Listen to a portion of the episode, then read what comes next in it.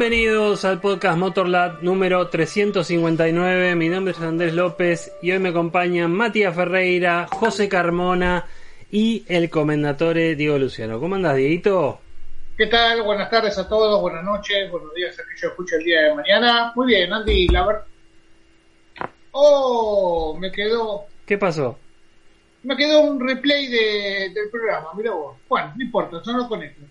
Eh, como te decía antes, buenos días a aquellos que nos escuchan el día de mañana. Muy bien, Andy, acá con, con sentimientos encontrados, ¿no? Creo que hablamos en la previa acá con los muchachos y, y bueno, más que nada arrancar por los ausentes con aviso. Ausente con aviso, tenemos a Sonia, está preparando lo del Dakar, así que cada día se le complica más. Le mandamos un cariño enorme. Ausente con aviso a Gamal, que está ahí un poquito enfermo, así que le mandamos una pronta recuperación. Y de que no sabemos nada, si que ver. No sabemos si está en el Foro Sol, si está persiguiendo papá Eh, de Checo Pérez. El No- lunes. No, sé qué está haciendo. El La lunes verdad, eh, post GP, viste. Nada, no quiero ni preguntar. No, bueno, esperemos que aparezca en breve y si nos está escuchando, vení Alfredito, sumate a, a la banda de los muchachos que, que hay bastante cosas para debatir. Bueno, a ver, ¿por dónde empezar? Empezar por una penalización que tuvo finalmente una sanción que venía postergada eh, para los señores de Red Bull con Christian Horner, así que eso vamos a tratarlo en breve. De lo que fue, obviamente hubo muchas opiniones en contra. Christian Horner, como quien dice, acusó a alguien nada más, que es a Zak Brown de McLaren, pero en realidad que todos hablaron mal de Red Bull, habló mal McLaren, Ferrari, todos los equipos. Mercedes. Así que, sí, por eso. Así que eso de que, es más, Toto Wolf este, y acá Matías Ferreira trataron de, de cortar cebolla a ver si se caía alguna lágrima, porque la verdad que lo escucharon en la rueda de prensa y imposible lagrimar. Pero bueno, lo vamos a tratar en breve eso. A ver, sentimientos encontrados porque no pongo en duda lo que es México porque estuve presente, tuve dos años en el Gran Premio de México, sé lo que es la fiesta realmente en México, pero me, me pintaban una carrera de una manera, y no sé, esto para debatirlo con la gente chat también, ¿no? Me pintaban una carrera en la cual podría ser que lloviera o no. Realmente no llovió en ningún momento. Llueve en México normalmente en el circuito, las veces que he estado, llueve por, por la noche y por la tarde después de terminar la actividad, o sea que no hubo lluvia. Me prometieron unas prácticas libres, en lo cual Mercedes asomaba, Red Bull no encontraba bien ese tap y Ferrari estaba para atrás. Cuando me prometió Charles Leclerc que le iba a hacer la vida imposible a Red Bull para ganarle el Gran Premio. No apareció y es más, tuve que buscar, tuve que buscar en F1 TV Pro dónde estaban las Ferrari porque pensé que no corrían este domingo. Pero bueno, al margen de eso. Me prometieron y me, me dijeron que había una degradación terrible en el circuito, lo cual los neumáticos iban a penar creo que Verstappen sigue corriendo con los neumáticos y creo que está en Brasil dando vuelta ya. No hubo degradación. Me prometieron que Mercedes iba a sumar, según las prácticas libre 1, le iba a decir. Tampoco pasó. Eh, por eso te digo, tengo sentimiento encontrado. O sea, no hubo degradación, no hubo lluvia, las Ferrari no aparecieron. Max Verstappen hizo lo que tenía que hacer, un carrerón.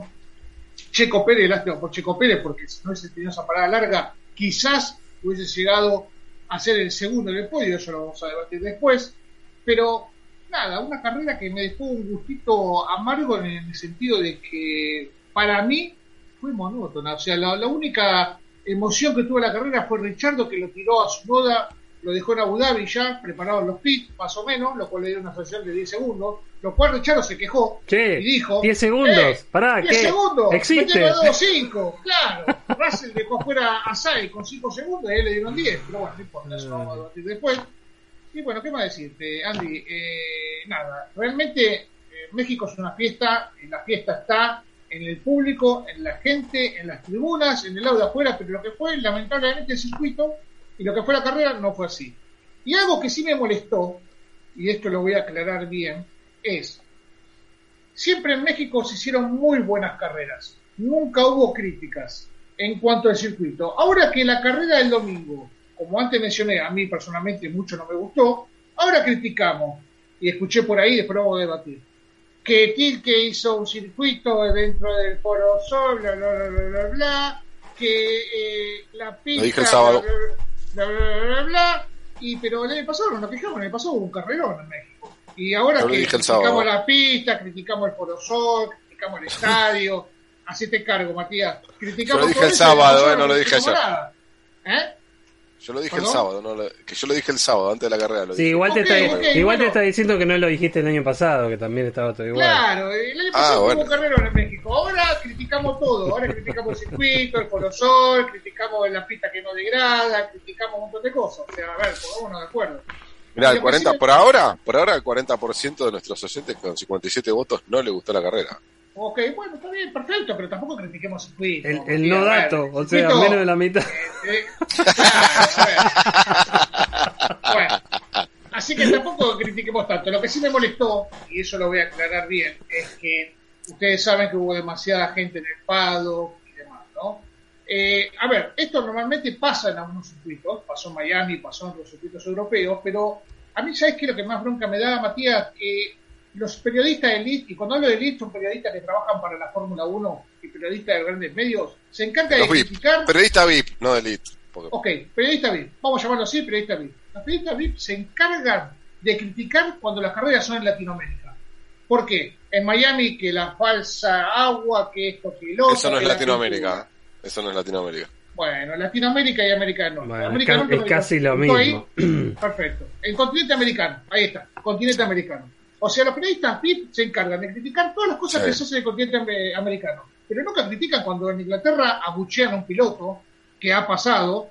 Ellos no salen ahí a decir, ah, criticaron al Verstappen en Inglaterra. No salieron a decir, pero ahora sí salen a decir que, ah, abucharon a. Lo que no me gustó es que abucharon a, Luis Hamilton en, eh, ¿Me entiendes lo que te quiero decir, no? O sea, seamos objetivos, muchachos. O sea, a ver, si criticamos, critiquemos siempre igual, pero no critiquemos cuando nos conviene y cuando no nos conviene. Yo lo que estoy diciendo es, exactamente, me parece una falta de respeto, ¿no? Y más en, los periodistas VIP, y saben a quién me refiero, pero escúchame, pero escúchame, yo estaba escuchando la, la transmisión en inglés y listo, gana Hamilton.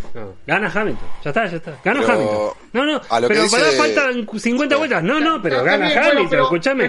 Sería un milagro que Verstappen, Verstappen no va a llegar. Yo me refiero a lo otro. O sea, a ver, no estoy a favor que buchen a Hamilton. Para mí, y yo me expresé en las redes sociales, estoy en contra que buchen a Hamilton, a Verstappen, a Checo, a quien sea. Pero seamos objetivos. Así como decimos siempre que, no son, que me molesta que abucheen, pero decilo cuando también en Inglaterra abucharon a Verstappen, ¿se acuerdan? Cuando en otros circuitos en Holanda abucharon a Hamilton, o sea, digamos las cosas como son. Porque corren acá en el continente americano, está todo mal. Hacemos todas las cosas mal nosotros. O sea, somos una mierda, hablando mal y pronto. Perdón sí, guarda, guarda que después eh, hay chicos que ven el... Entonces, eso da bronca, ¿me entendés? O sea, ellos siempre critican eso y siempre dan a lucir eso, ¿me entendés? Así que bueno, nada, igual que es una barbaridad que pasó, que eso lo vamos a debatir seguramente después, con el tema de, Sky F1, lo cual Verstappen le censuró junto con Red Bull las notas. Y está bien, está perfecto. ¿sí? ¿Ustedes se acuerdan del video que mandaron a fin de año, Sky F1? Cuando Max Verstappen rodaba con el auto se hacía bolsa que lo que ¿Se acuerdan del video que mandaron? Feliz, Navidad, feliz fin de año. Claro, no viene de ahora, viene de hace rato. o sea, a ver, yo no te digo que no hagan nada. Eh, o sea, es lindo polemizar, es lindo ponerle picante, pero de repente, de repente no, pero, pero sabes qué, pero sabes qué es la, la cadena que tiene el monopolio de transmisión de Fórmula 1 en Inglaterra. Tenés que ser un poco más. Bueno, está bien. Los pistas de cuerpo entero. En, definitiva, no sé qué nos sorprende, ¿no? Porque eh, yo el otro día eh, estaba hablando con Mati y yo decía, no, pero no puede ser, un tipo irresponsable. Y Claudio Mati me dice, pero ¿y si por ahí le bajaron línea así? Y sí, es verdad. o sea, en realidad, ¿me ¿entendés? La, la, línea de Sky es, che, peguémosle a, a, cosas porque nos cae mal, qué sé yo, no sé. Porque igual, eh, a ver, esta clase de censuras, y eso lo voy a decir porque me consta, que no ha llegado como medio, más de una oportunidad nos, han dicho cuando estábamos presentes en un circuito y algún piloto se mandaba alguna, nos decían, no pueden preguntarle a tal piloto mm. qué hizo el día anterior. Eso existe en la Fórmula 1, se lo comenta la gente chat para que lo sepa también, y eso siempre ha pasado, ¿sí? O sea, eh, tratan de separar su vida personal con su vida eh, en cuanto a lo deportivo. Eso censura siempre existió. Pero bueno, nada, Andy. No me lo quiero dilatar más, hay muchas cosas para hablar y la Tifi terminó la carrera y no ocasionó ningún así que Bueno, a una vuelta de algo su compañero de equipo. Creo que lo, lo más este, destacable de todo el Es que, es que la Tifi genera safety car cuando lo necesita Verstappen. Claro. Ah, ok. Ah, Es para, es para, es para hacerle la vida imposible a, a Hamilton, nada más, nada más. Nada O sea, más. Es solamente eso, olvídate. Después remarcame tuitazo de la semana del lunes que lo hizo acá el señor José Carmona. ¿ah? Mandó el tuitazo, el lunes mandó un tuitazo, pero búsquenlo porque es el mejor tweet de lo que ya es el lunes y la semana con lo que mandó. Pero bueno, después lo vamos a hablar de este tema. Andy, arranquemos nomás. Bien. Eh, bueno. Eh, bueno, muchachos, eh, empecemos por un tema, Dieguito, con el tema de la la sanción a Red Bull como para cerrar ese tema, porque si no después... eh, ¿Qué les pareció? ¿Qué te pareció, José, el tema este eh, eh, de, de la sanción a Red Bull y cómo se manejó todo el tema este fin de semana? Eh, buenas tardes a todos. Eh, yo creo que ya lo creo que ya, lo- ya lo dijo y yo creo que esto es el, reflejo o el resultado de una mala decisión de la FIA en poner un límite a algo arreglado o no arreglado con los equipos, todo lo que ustedes quieran, pero está mal. ¿Por qué? Y porque es muy simple, porque ¿Qué generaron? Yo les voy a decir nada más que lo que generaron. Yo tengo un montón de gente que me sigue en Twitter que ya habla del RB18 tramposo. O del título de, de Verstappen bajo trampa. ¿Está claro? ¿Les guste o no? ¿Es verdad o no es verdad? Bueno, No Toto. Toto dice, No, no. Toto dice que el daño más grande es a la reputación, ¿no? Ya hay, exactamente, ya hay un montón de gente que piensa que, ah, claro, con razón fueron campeones. ¿Está claro? Vos fíje- fíjense hasta dónde llegamos. Entonces, eh, la defensa de Red Bull fue bastante mediocre, por no decir Aparte, absolutamente no, nos pasamos con las cargas sociales y No, con no, la no, comida. Perdón, Andrés. Yo escuché hasta. eh, yo no sé. A ver, yo entré a buscar porque digo, no puede ser que sea cierto esto. Porque la verdad que a veces llama la atención. Hay, hay a veces informaciones donde Marco decía, no, lo que pasa es que le pagamos la operación de corazón a un, a un, a un mecánico. Yo digo, digo, ¿viste? Yo digo, no, no puede ser. Decir, a ver. Lo peor, del- ¿Sabes qué es lo peor del caso? Entonces uno tiene que ir al pie dejar las noticias e ir a ver lo que realmente dicen ellos. Y yo no me olvido que cuando esto arrancó, Christian Horner dijo, los vamos a denunciar penalmente. No sé si se olvidan. ¿Ustedes se acuerdan? Le vamos a hacer juicio por calumnias e injurias. Y don Cristian, ¿qué pasó? ¿Entendés? Entonces vos, eso genera más duda. Porque encima después, claro, dicen, ah, pero se pasaron tres mangos. Miren, yo me guardé un tuit de alguien, de un amigo, Nahuel Dubois se llama, que me escribió tal cual. Me dice, en un ambiente, ¿sí? Todo esto por el límite que superó este Red Bull, donde no pintan los autos o usan una pintura que pesa 245 gramos para ganar 0,25 segundos por vuelta, te dicen que 5 millones de dólares es poco. Y tienes razón. Estos tipos, eh, chicos, no pintan los autos para, para no gastar y para que sean más livianos. Y, vos- ustedes, y ustedes están diciendo, ah, pero si gastaron dos, dos pesos más. Dos pesos más no. Yo no sé que lo gastaron. Porque si yo voy a esto, ¿saben por qué? Se supone que es un, ¿saben un que millón y medio de libras. ¿Sabes cuál es el problema? Que yo, yo, José Carmona, a estos tipos no les creo. Entonces, si les encontraron que gastaron 1,20, yo estoy seguro que gastaron 10. Pero eso me hago cargo yo, ¿eh? No digo que sea verdad, me hago cargo yo. Porque no le creo a ninguno. Así como pienso que ninguno de los 10 equipos, quizá algunos sí, tengo mis dudas si los, los otros 9 equipos este, no se pasaron. Tengo mis dudas. porque siempre agarran a alguno. Esto en el automovilismo es muy común, siempre agarran al Peter Hill. Uh, tan, uh, ca- caña y todo Bueno, lo demás, yo escondé. Lo interesante, ¿Entendés? lo Ahora, interesante yo, es. perdón, perdón, déjame redondear que termine acá. Dale, dale. El problema, ¿saben qué pasa? Que, que lo único que generaron fue eso. Ahora, la penalización. ¿Qué quiere que te diga? Yo vuelvo a decir eso lo mismo, muchachos. Estamos hablando de una penalización de un campeonato que terminó hace 11 meses. Y alguien me decía, no, pero no tiene nada. ¿Cómo no tiene nada que ver, querido? Entonces yo puedo correr todo un campeonato perreado y, ha- y ha- hacemos una cosa. El año que viene, dentro de un año, revisame el motor mío a ver qué tal es. Algunos me dicen, no, no es lo mismo. Es lo mismo, querido. Es lo mismo. Si yo hago un reglamento, si yo hago un reglamento escrito donde dice, no tenés que gastar más que 10, no podés gastar 11. ¿Está claro? Si vos me decís, ese alerón tiene que medir 2 metros, vos no lo podés hacer de 2 metros 3. No, tiene que ser de 2 metros. ¿O me equivoco? Y Entonces se vos te tenés que penalizan por cumplir- 2 milímetros de alero. ¿Entendés? Entonces, Dos si- si, milímetros, a ver, exacto. ¿entendés? exactamente, entonces, si vos el reglamento, sea el reglamento técnico, reglamento deportivo, el reglamento de lo que vos quieras, lo tenés que cumplir a rajatabla. No es, bueno, total, un poquito, no, un poquito no. En la Fórmula 1, un poquito, pueden ser un segundo pa- por vuelta más rápido que el resto. Porque ya pasó, entonces no le podés dar ventaja. Y la ventaja se la dieron quienes pusieron este límite presupuestario, que es una auténtica porquería. Acá tienen, ¿qué tenemos hoy en día? Una gran duda, un gran signo de interrogación de todo lo que pasó en, el, en el último, en los últimos dos años. Nada más que eso. Mira qué lindo.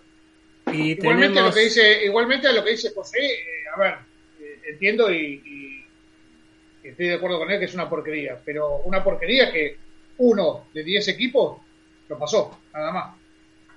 Pero, Diego, alguno, Uno, a ver, todo lo que uno de. 10, uno de 10. Claro, pero vos, te- a ver, haz una encuesta, preguntá a ver cuántos piensan que fue nada más que un solo equipo el que pasó. A ver cuán- cuántos te contestan. No, no, está bien. A ver si bueno, alguno cree. Está bien. Porque está bien. generan dudas, porque a ver, vos no podés generar continuamente dudas, Diego.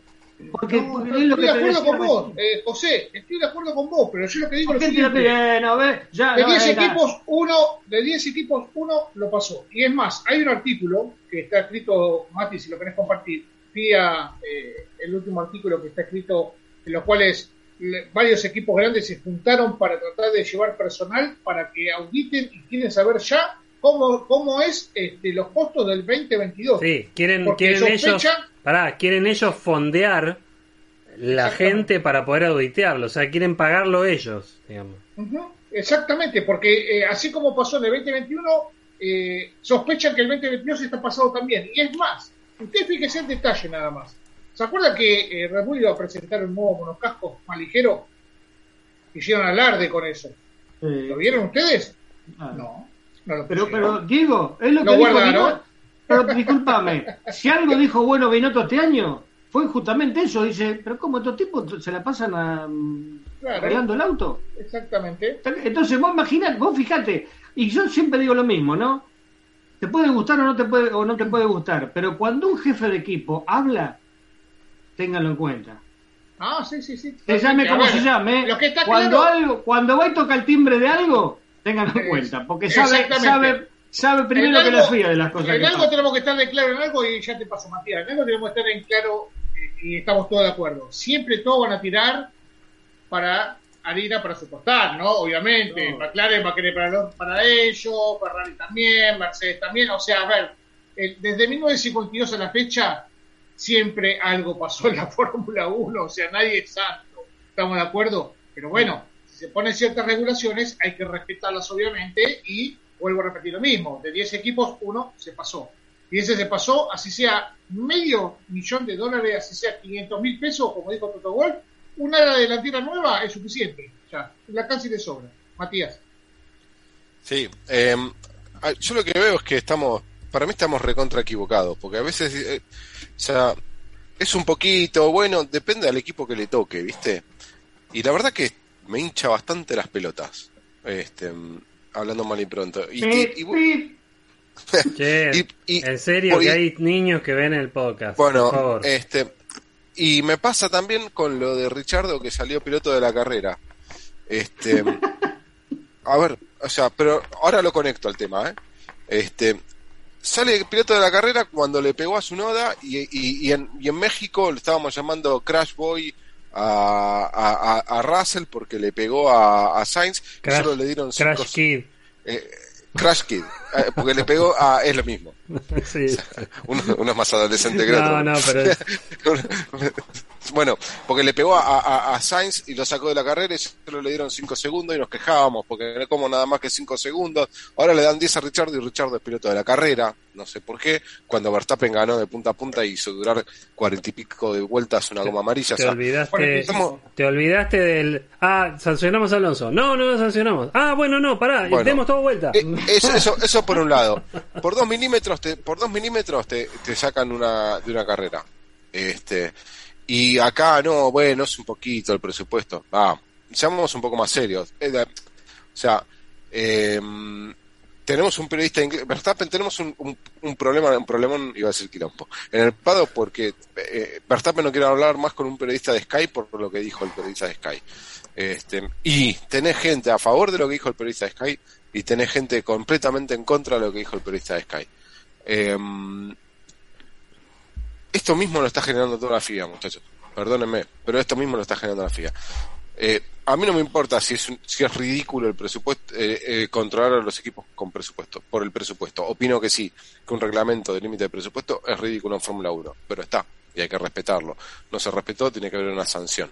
Y, eh, como dice José, hacía 15 días, este, o 10 días, o una semana, Horner pidiendo que iba a, a una cautelar, carta documento, que, que iba a ir al tribunal o a la corte por, porque, por injuria, cuando ellos en 2019 habían llamado mentiroso, eh, tramposo a Ferrari.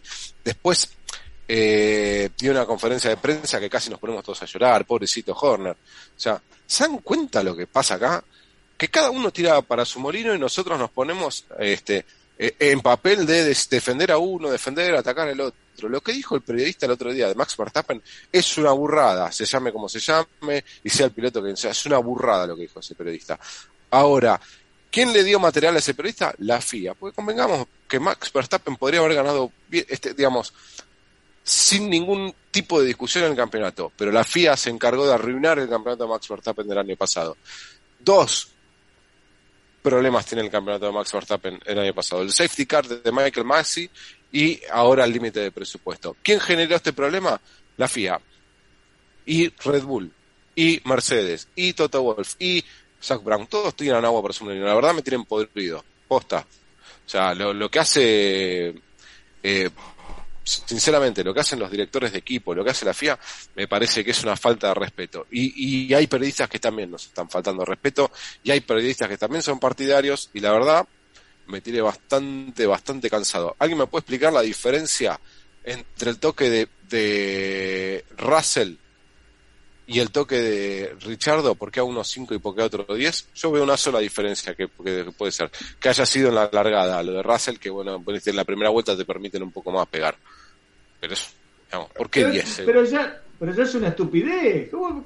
Pero a ver, Sí, se- arreglar la se- carrera se- tipo, es lo mismo. Yo no, a ver, pero bueno, ¿sabés qué Te permiten pasa? pegar.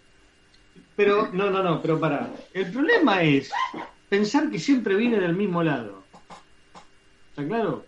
Porque, a ver, yo no me olvido. Este, lo que pasa es que nosotros tenemos memoria hasta hace 10 minutos, como pasa siempre. No, yo no, nos eh, olvidemos. yo- para- Ojo, te- te- porque hoy le toca. Hoy le Te toca redondeo con esto. Te redondeo con esto, mira.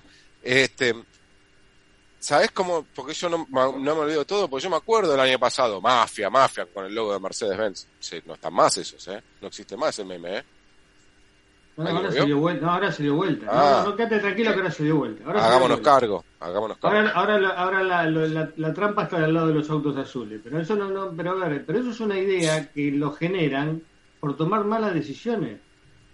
Es lo que pasa siempre, Matías. A ver, lamentablemente esto, esto no es algo muy simple, porque en definitiva, yo como hincha de la Fórmula 1, yo hay momentos que digo, no muchachos, vamos a hablar de la carrera. Y nos pasamos, lo, menos que hablamos de la carrera. No hablamos de carrera de autos. Ese es el problema. No hablamos de, de lo que hicieron ayer Verstappen y Hamilton estratégicamente bien o mal, no, no hablamos. ¿De qué hablamos? No, porque lo silbaron, no porque no sé qué, no porque el otro, no porque el auto, no porque el, precio, no porque el, el, auto, el piloto de la carrera. ¿Qué me importa eso? Yo quiero ver, ver, eh, a ver técnicamente. Yo quiero saber por qué un auto con la goma blanda es más lento que un auto con goma dura. Yo quiero saber eso, que me lo expliquen. ¿Entendés? Y no me lo explican. Acá hay algo, Matías... no, lo que pasa es que lo que le piden a Pirelli, estoy podrido que me respondan eso.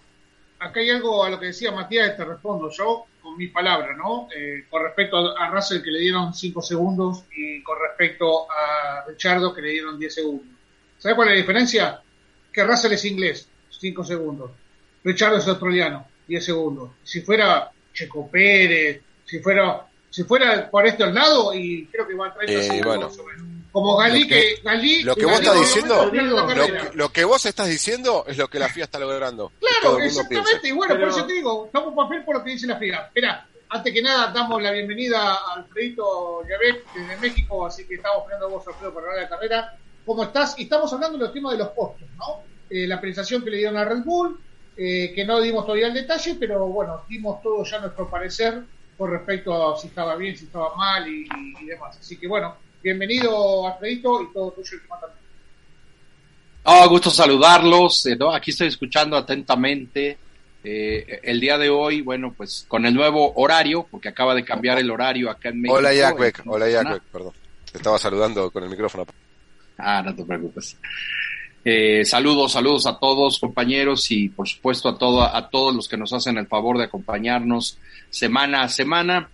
Yo creo que es un tema en donde ya se está volviendo un vicio eh, para, para todos los involucrados en estos temas. Siempre está el que acusa, el que busca, porque no es nada más que, yo, yo creo que todos estamos de acuerdo en que aquel que infringe las reglas tiene que ser castigado. De eso yo creo que no, no hay vuelta de hoja, ¿no? Pero el tema es que Mm, no es nada más eso. Cuando se llega a saber, a conocer, porque como bien lo dijo Mati, qué interesante sería saber también cómo es que los equipos se enteran de estas cosas cuando se supone que la FIA maneja información este confidencial. confidencial. Confidencial. Entonces, de entrada ya es una, ya es, ya, ya da risa que, conozcan todos los equipos cuando se supone que la FIA maneja esto con total confidencialidad, ¿no?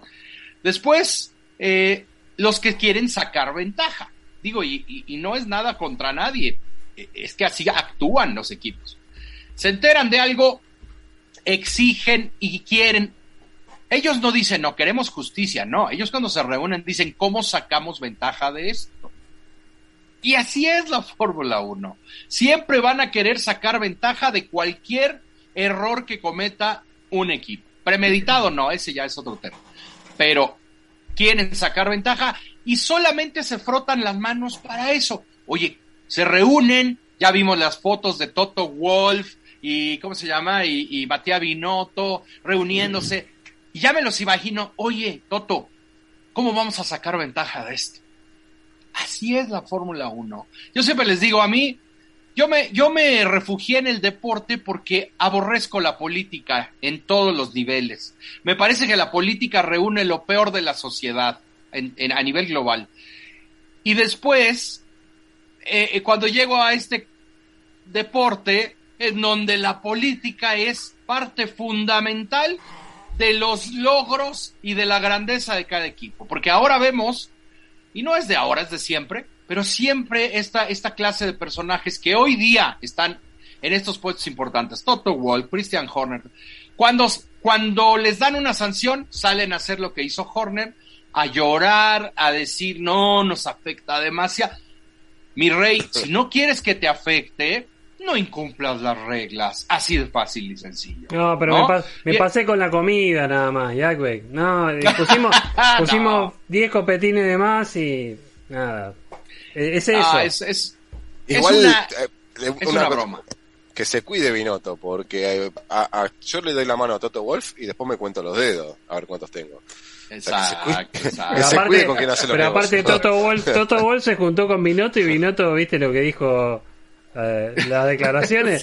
Che, A la lo verdad que pipieron con la estrategia, podrían haber ¿viste? ganado Sí, algunas ¿qué tal? carreras ustedes. ¿eh?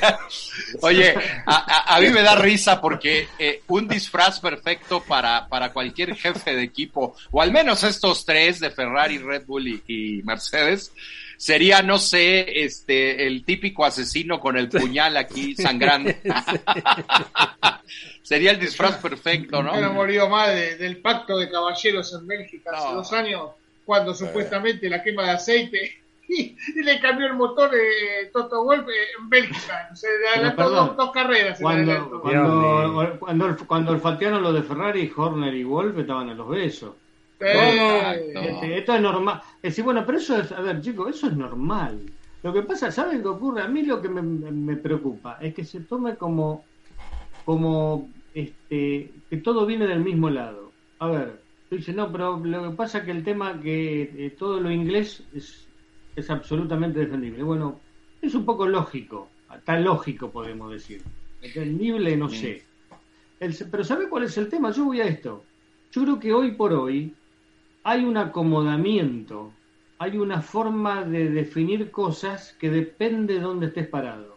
Vos fíjate una cosa, Checo Pérez es mexicano, no nos cabe ninguna duda. Explíquenme este, la penetración de, de Checo Pérez con el safety car y la de Gasly. Ahí no hay ningún inglés, ¿no? ¿Te das cuenta que ahí el problema es otro? Sí, explícame sí, vos, hay, a ver, explícame vos, yo quiero que alguien me lo explique porque todavía no lo entendí. ¿Por qué Gasly en la primer en, la- en la- en el primer error que comete con el safety car son 5 segundos? ¿A Checo qué fue? La primera fue ¿Querés que amarilla y la segunda fue que te diga- la ¿querés que te segunda, diga yo sí, lo fue de la Gasly? segunda la que... ¿Te das Galí, cuenta? ¿Te das Galí cuenta que lo yo dejó no en apunto, ojo? evidencia con el tema de la, de la grúa y no le y, gustó a la ahora, y ahora Yo no apunto, a ver, yo no apunto, yo no, y ojo, yo no apunto a que está mal o está bien, eh, si yo no apunto a los pilotos. Los pilotos siempre sáquenlo, siempre sáquenlo afuera. Yo apunto a que se dan cuenta que siempre el problema es el mismo, ¿quiénes? Los directores. ¿De Eh, dónde? Claro, Eh, pero- la- pero, José, política- no podemos es la política que menciona Jackbeck. O sea, y ojo, Exacto. y no y no tienen miedo de decirlo. ¿Te acordás cuando Toto Wolf dijo, "Las carreras se ganan dentro y fuera de la pista"? Y lo dijo. No es que no, la pista es todo. No, dijo, "No, en los escritorios y en la pista." Y lo fue claro el tipo. Y, eh, Andrés, y para rematarla con lo que dice José con respecto a los pilotos, eh, ¿qué dijo Alonso hace años atrás? Que él dejó de intervenir y hablar en las reuniones de pilotos porque lo que decía iba todo en contra de él. Vos fíjate, Gasly, Gasly se bajó del auto, los recontra les dijo de todo por la grúa que estaba en pista y ahora Gasly, cada cosa que Mancha hace, le cobran, mancha. Exactamente. Y es más, se va a perder una carrera, porque si sigue así, tiene que hablar con, con la Se la va a perder. Se la va a perder Bueno, seguro. Pero, discúlpame, siempre, des- después se quejaban de Balestre. Mm. Balestre era malo porque era malo. ¿Entendés? Porque, pero era malo, malo él, no porque era malo José- haciendo las cosas. Era malo. José, Estos pero- son malos porque son malos haciendo las cosas, ¿entendés? No las saben hacer, ese es el problema. Para José, pero ahí te va un punto. Ahí te va un punto. Es que yo creo que es importante que hablemos de todos estos temas y sobre todo para los nuevos aficionados que llegaron Eso, hace poco al deporte, que no conocen todas estas historias. Explícale quién es Balestre, exactamente. Sí, bueno, Jean-Marie Balestre fue eh, eh, un, es, eh, bueno, ya falleció, pero un expresidente de la FIA, que era muy polémico además porque tenía eh, la, ¿cómo llamarlo? La, eh, la característica de no ocultarle a nadie sus, las preferencias por sus amigos que normalmente eran compatriotas suyos, ¿no? Siempre Bueno, eh, en aquella época los pilotos Pero- franceses eran eh, tenían cierto tipo de inmunidad, parecían como con otro pasaporte y otra superlicencia, ¿no? Entonces, ¿qué pasa? Que todas estas historias, hoy día la gente se lo toma muy, creo yo, que muy a pecho y dice, entonces Horner, por ejemplo, ahorita el público británico tiene a Horner como el villano de villanos de Marvel, o sea, estelarizará la próxima película de Marvel para que eh, es el supervillano actual. Hasta Toto y es el hermano, Warner. es el monje tibetano de la Fórmula 1. y así nos vamos. Y Binotto, este, eh, eh, es, o sea, es alguien que no sabe ni lo que hace, pobrecito. Binotto Harry siempre Potter. fue el tonto de la No, Harry no importa quién cuente la película. No importa Está quién bueno, cuente la es que película. está bueno, está No, bueno. Binotto, Para, para, se. No, no, espera, espera. En la película, en la película, Binotto es el que matan primero. ¿Viste? En la película ¿Viste? ¿Viste? Pará, ¿te acordás, pará, A ¿te acordás de South Park que siempre lo mataban a Kevin? Bueno, Claro, es el primer- Repasemos, repasemos entonces. Christian Horner, ¿quién es El villano de Marvel. Ay, Dios. Sí. Ok. Eh, Toto Wolf es. ¿Quién es Toto Wolf? El hermano, el hermano, el monje tibetano. El monje tibetano de la Y ojo. sí. Y ojo, y no olvidemos, y no olvidemos que Balestre, espera, Balestre era el presidente de FIA. Y se metí, él, él iba a hablar con, los- eh, con los pilotos. Sí, sí, Es sí, como iba, si iba a las reuniones de pilotos. Es de- claro, es como si, como en su momento Jean Todt o el, este, ¿cómo se llama? O el Bin Laden que tenemos ahora, Sí, sí. este, se sentara delante de los pilotos y, él di- dirigiría la carrera. Eso hacía Balestre. Él decía, acá no, esto sí, y era Bueno, el esperá, presidente. El presidente árabe, Ben. Ven, ¿Cómo es ven. que se llama? Ben Mohamed. Mohamed Sulayem. Ben Sulayem. Ben Sulayem. Bueno, ok. En, la, en lo que fue la, la sanción a Red Bull, José, hay un párrafo que aparece él. Como que fue supervisado por él. Y por él le autorizó. Así que no te creas que se está metiendo mucho más allá de lo que vos pensás. ¿eh? No, Eh, sí, no, En bueno. la Fórmula 1. ¿no? Pero bueno, avancemos con los temas, Andy. La verdad que estuvo muy buena la sección de las películas. Eh, ¿Cuándo es el estreno de esas películas? Pasada después. Pobre. Ver, Vamos a pasar el, el, el guion a, a Netflix, ya ves que son los que ponen la lana ahora, ¿no? Ah, ok, vamos, vamos con Netflix. Eh, bueno, no se, no se Es como la Guerra Fría, ¿viste? Están los rusos, los yankees. sí. Depende de quién cuente la película, uno ruso y el otro yankee. Totalmente, totalmente. Bueno, Bueno, eh, después de todo esto, también hubo carrera en fin de semana en México, empezando el sábado por una clasificación, bueno, empezando por el fin ¿no de vas, a semana. hablar de, ¿no vas a hablar de Alonso antes de la carrera? ¿De la sanción de Alonso? Y lo que pasa que si hablamos ahora de la sanción, empezamos a hablar de la carrera dentro de 20 minutos. Listo, listo, vamos a la carrera. Pero, vamos. Ahora no, te, no, cierro, te cierro la encuesta entonces. si dale, querés. cerrame la encuesta. Dale, con 273 votos la pregunta era, ¿te gustó el Gran Premio de la Ciudad de México? Eh, el 40% dijo que no, el 32% dijo que sí, el 28% dijo ni sí ni no. Ok. Y ahora, obviamente, daremos nosotros nuestra opinión. Bien, bueno. Interesante forma que tuvo Mercedes desde las prácticas y después mismo en la quali, donde sus pilotos perdieron, bueno, por tema de track limits y este, las vueltas, digamos, sus segundas vueltas, por decirlo. No, Hamilton la primera y Russell la segunda, pero aún así todo Max Verstappen se queda con la, con la pole, ¿no? Em, que es un poco digamos, venía como eh, Mercedes siendo el cuco del fin de semana, de que hubo ojo con Mercedes acá, que como hay baja carga aerodinámica y qué sé yo, de repente podía ser, pero no. Aún así todo, en el momento que hubo que encontrar el auto, y esto lo hablábamos con Mati el sábado, Verstappen se estuvo quejando todo el fin de semana, que se le deslizaba el coche, que no lo encontraba, que no lo doblaba, que se le iba, qué sé yo. Balance de los frenos. En el Balance balance, de de los frenos. Y en el momento que tuvo que hacer algo, le hizo tres décimas. No es que le, le ganó por dos milésimas. tres décimas le hizo. Y Aquik, vos cómo, le, cómo la viste la quali? ¿Te esperabas eso o te esperabas que le cueste un poco más? Oh, desde luego que no. Yo esperaba que estuviese mucho más cerrado.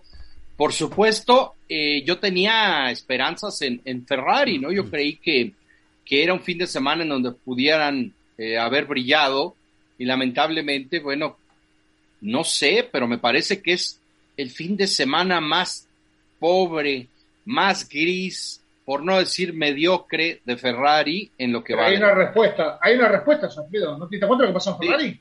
Sí, claro, sí, sí, pero, ¿Qué pasó? pero a ver, ¿Qué pasó en Ferrari? pues tuvieron problemas con No. la unidad de potencia, no, tuvieron que ir no, con, potencia no, se reducida, equivocaron, no, se la equivocaron, puesta a punto.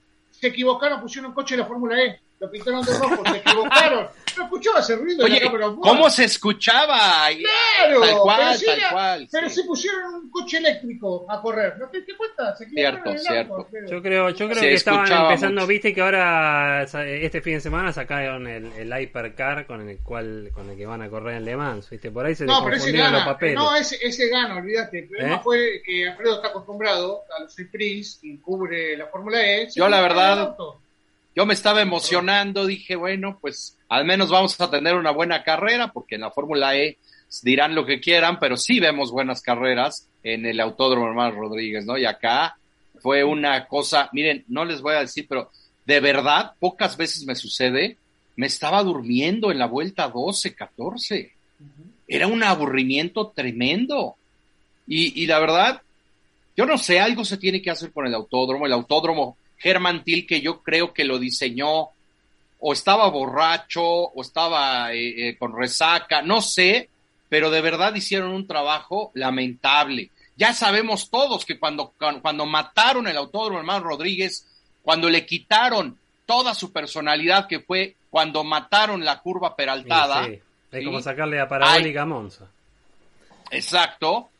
Pues sabíamos que lo que venía, eh, pues lamentablemente iba, iba ya no a ser tan, tan, tan atractivo. Lo que en su momento era, era lo máximo ver a los autos rodar en la, en la, en la peraltada, quedó en un estadio que hoy día sí da mucho color, pero mataron el circuito. Y después lo único que le quedaba después de aquellas modificaciones, que era la zona de las heces técnica, que retaba a los pilotos, en aquel entonces un Ayrton Senna, un Jan Alesi, un Alan Prost se trompeaban en las heces, porque es, era un reto. Era, Eran era diferentes, no son iguales. no, no, eran otras, o sea, Claro. nada que ver. También las mataron. O sea, eh, le cortaron las piernas al autódromo cuando le quitaron la, la peraltada y después, pues literalmente le cortaron las manos, ¿no? Con, con, con este, con esta, ¿cómo llamarlo? Lo descuartizaron al hermano Rodríguez y dejaron un segundo sector que yo creo que hasta en un cartódromo lo hubieran hecho mejor. En serio, o sea, es patético. No hay oportunidades de adelantamiento. Encima estos autos, sumémosle, que nos prometieron que iba a haber una cantidad de adelantamientos y demás. El DRS no tiene el efecto que tenía antes.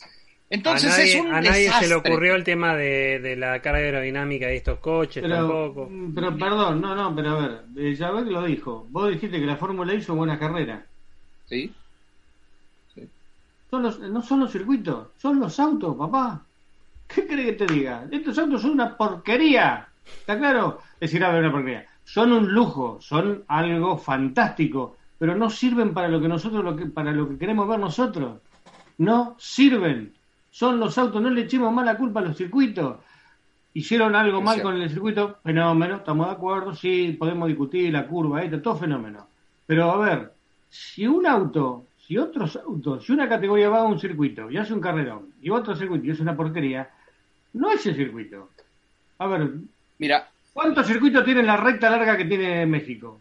No son muchos. ¿Entendés? Entonces, se tienen que pasar ahí. Se tienen que pasar de a dos, de a tres, se tienen que pasar. Y no se al... y a ver, no es que no se pasan o no, No intentan, no se alcanzan. Sí. No se alcanzan No con se. ¿Entendés? Entonces, a ver, no, no es posible, acá el problema, son los autos. Nos vendieron un efecto suelo mentiroso, una porquería. Sí, y sabes que José, súmale, súmale algo. Estos autos, Fórmula 1 y Fórmula E, corren en Mónaco. En Mónaco hemos visto carreras emocionantes en la Fórmula E. Y llega la Fórmula yo- 1 y no pasa vos sabés nada. muy bien, vos sabés muy bien que a mí no me gusta comparar. Pero a ver, yo voy a esto. Muchas veces dice todo el mundo, y a ver, siempre pasa lo mismo. Cuando los autos van tecnológicamente creciendo, cada vez se hace más complicado la pelea auto-auto. ¿Está claro? Sí, fenómeno. Pero a ver, vamos por parte. Este, yo no quiero volver a lo mismo de siempre, pero si vos haces un auto para que se pasen, probalo. Y fíjate si se pasan. Porque estos autos parece que ni se dieron cuenta. Muy linda la, la, la- la que nos presentaron. Ah, mira qué lindo, van a hacer los ah, qué lindo. ¿Y? No se puede Acá- pasar. Acá la gente de Chacha encontró a Alfredito que tenía Ferrari. no Mike no dijo, le pusieron una plata dulce en el caño escape, por eso sonaba así la Ferrari, ¿ves? Algo había pasado y la verdad que estuvo muy bien. Eh, Andy, volvemos a la carrera en sí. Volvamos. Y arrancamos con la, eh, arrancamos con la carrera, si no... no volvamos, no- sí, sí, volvamos. Bueno, tenemos- eh, eh, bueno, nada, ¿querés, ¿querés dar los primeros compases, Dale. De la, de la Dale, carrera? sí, o sea, a menos de lo que explicó Alfredo en la clasificación y demás, que finalmente Verstappen, no, como dijo Matías, no le sacó una décima, dos décimas, le sacó casi medio segundo, por una manera de decir así agrandada. Bueno, tuvimos a Russell que golpear el volante continuamente porque se equivocó en una parte, igual no creo que haya hecho la pole, pero no importa. Russell siempre es un poco más... eh, Pedía muchas disculpas, muchas disculpas. Sí, se disculpó muchas un disculpas rato el error largo. que cometió. Tuvimos una largada, lo cual eh, fue muy interesante, ¿no? Porque realmente las suspicacias que había y todos pensamos en las que iba a ser Russell, porque en el año hizo muchísimas, dijimos, bueno, para cuidarse de Hamilton lo tira afuera. Bueno, finalmente lograron todo bien. La verdad que fue una largada espectacular. Me encantó la largada que hizo Verstappen. Salió como un cohete tiro y se acomodó bien.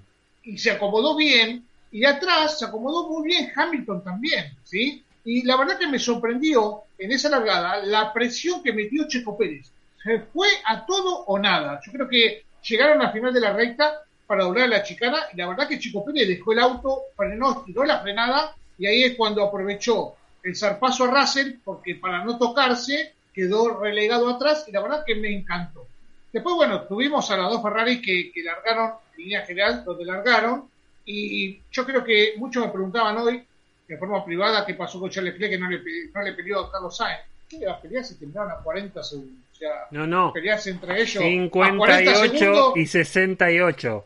Ok, segundos. perfecto. Me pareció no, no- que no valía la pena. Ferrari no anduvo bien en todo el fin de semana. Eh, Binotto está desconcertado, Maranello está desconcertado. Charles Leclerc decía, ¿dónde perdemos? El ingeniero le dijo, espera un segundo que ya vuelvo. No volvió más. Se tomó un avión, se fue a Maranello directamente. No volvió más el ingeniero. Y en Ferrari empezaron con el plan A, B, C, D y todo lo que ya saben. La realidad es que Ferrari está perdido y no vamos a hablar del tema y no amerita hablar del tema porque Ferrari está pre- tiene que estar preocupado porque con esos 40 puntos que hay de diferencia pueden perder hasta el subcampeonato de constructores y quedar tercero. Y ojo que Checo Pérez ya lo pasó a Charles Leclerc, que está segundo en el campeonato, que puede ser el subcampeón en el campeonato. Bueno, volviendo al tema de la carrera, me encantó la largada que hizo Max Verstappen, me encantó la presión que le ejerció continuamente Hamilton hasta las paradas, porque no se despegó de un segundo y medio detrás de Verstappen. Y la verdad que, ¿qué decir? A ver, como antes mencionamos al principio, piloto de la carrera, para mí está entre dos, o Verstappen o Hamilton. ¿Por qué? Porque ejecutaron una carrera perfecta. A menos de que con el diario del lunes, después Hamilton dijo que la, quizás la estrategia acorde hubiese sido blandos medios, pero estamos hablando con la estrategia del lunes. Me pareció osada, y yo lo hablé con ustedes en forma privada, en el chat, me pareció osada, me pareció interesante la estrategia de poner los duros a, a Mercedes y hacer algo diferente. Sí. Dos errores no, como dijo, eso. erróneo no, como dijo Binotto, ya es otro tema porque está hablando con el día del lunes. Si hubiese funcionado la estrategia de las gomas duras en Mercedes, estaríamos hablando de otra cosa. O sea, si hubiese caído el rendimiento de lo- las medias con Verstappen, estaríamos Para mí, cosa. Mercedes hizo lo que pudo. Mercedes hizo lo que pudo y está bien. termino, termino. Dale. Eso es lo que a mí me pareció interesante en la carrera. Y después, bueno, obviamente un Checo Pérez molesto porque esa parada que dilató por tres segundos más lo privo quizás de pelear, eso me gustaría que después Alfredo lo analice cuando su turno, de estar en el segundo en el podio, ¿no? Pero bueno, eh, nada, eso es lo que a mí me pareció en la carrera y adelante ustedes con lo que le vieron ustedes, ¿no? Y les pareció. Mucho más creo que no hay para hablar. Sí, eh, a ver, como para ir eh, desgranando un poco, ¿no? Los, los protagonistas. Bueno, de, de, de, de Verstappen ya hablamos, y para mí yo coincido también. Digo, eh, el piloto del día está entre Verstappen y Hamilton, por lo que hizo cada uno. Lo que hizo Verstappen igual, está bien que podemos hablar del tema de los neumáticos, la degradación, que es una de las cosas que también dijo Diego, que le habían dicho que había mucha degradación, y la verdad que Verstappen le mete 46 vueltas al medio. Y Checo 48. Y Checo 48. o sea, Ahí está, ahí, ahí- ahí, ahí está el gran, el gran problema. Ese es otro gran problema. sea, de la Fórmula eh, pero ojo, eh, a, mí, a mí lo que me gustó de la carrera, más allá de que no hubo lucha en pista, hubo interrogante. Y a mí me gustan las carreras con interrogante. O sea, eh, obviamente eh, si queríamos ver eh, sobrepasos y luchas cuerpo a cuerpo, no existió eso. Pero sí existió, como lo dijo ayer Mati, una lucha en los relojes. Porque sí, porque la verdad que no se sabía si Max iba a poder llegar hasta el final, realmente, con esa goma. Era un interrogante.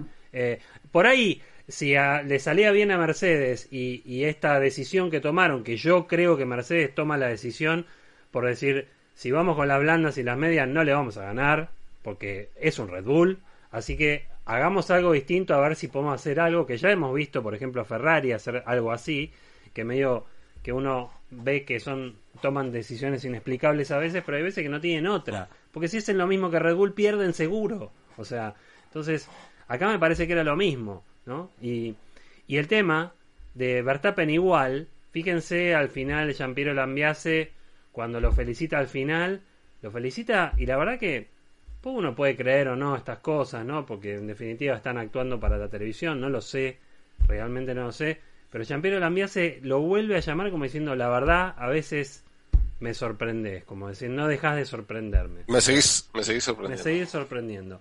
Em, ¿Qué te pareció, Mati? A mí me gustó la carrera. Este, claro, lo que pasa es que por ahí sí estaba la, incertidumbre de que podía haber lucha en la primera posición porque si Verstappen, o sea, creo que a mí se me definió al 100% que Verstappen no iba por una segunda parada cuando faltaban 15 vueltas.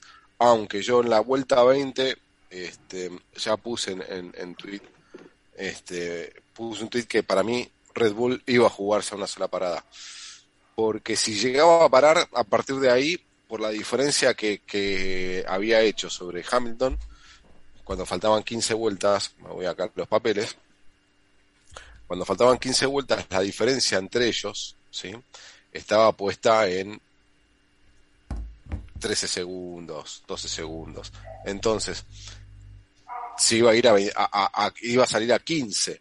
O sea que Verstappen iba a tener que hacer ritmo de una vuelta, de un segundo más rápido por vuelta. Es decir, podía pasar, pero digamos, no se iban a jugar a eso. Y más viendo que no perdían tiempo. ¿Por qué? Porque había bajado la temperatura en el circuito, las duras no estaban rindiendo como Mercedes esperaba que iba a rendir, y las amarillas nos estaban cayendo. Básicamente eso es lo que estaba pasando. Entonces, hasta esa, hasta ese momento de la carrera, a mí me gustó porque, digamos, fuimos viendo, o sea, yo estuve entretenido viendo los relojes toda la carrera. Eh, sin ningún, ahora, después con el día del lunes, hay dos claves en la carrera que a mí me dice que nunca estuvo en riesgo la carrera de Red Bull.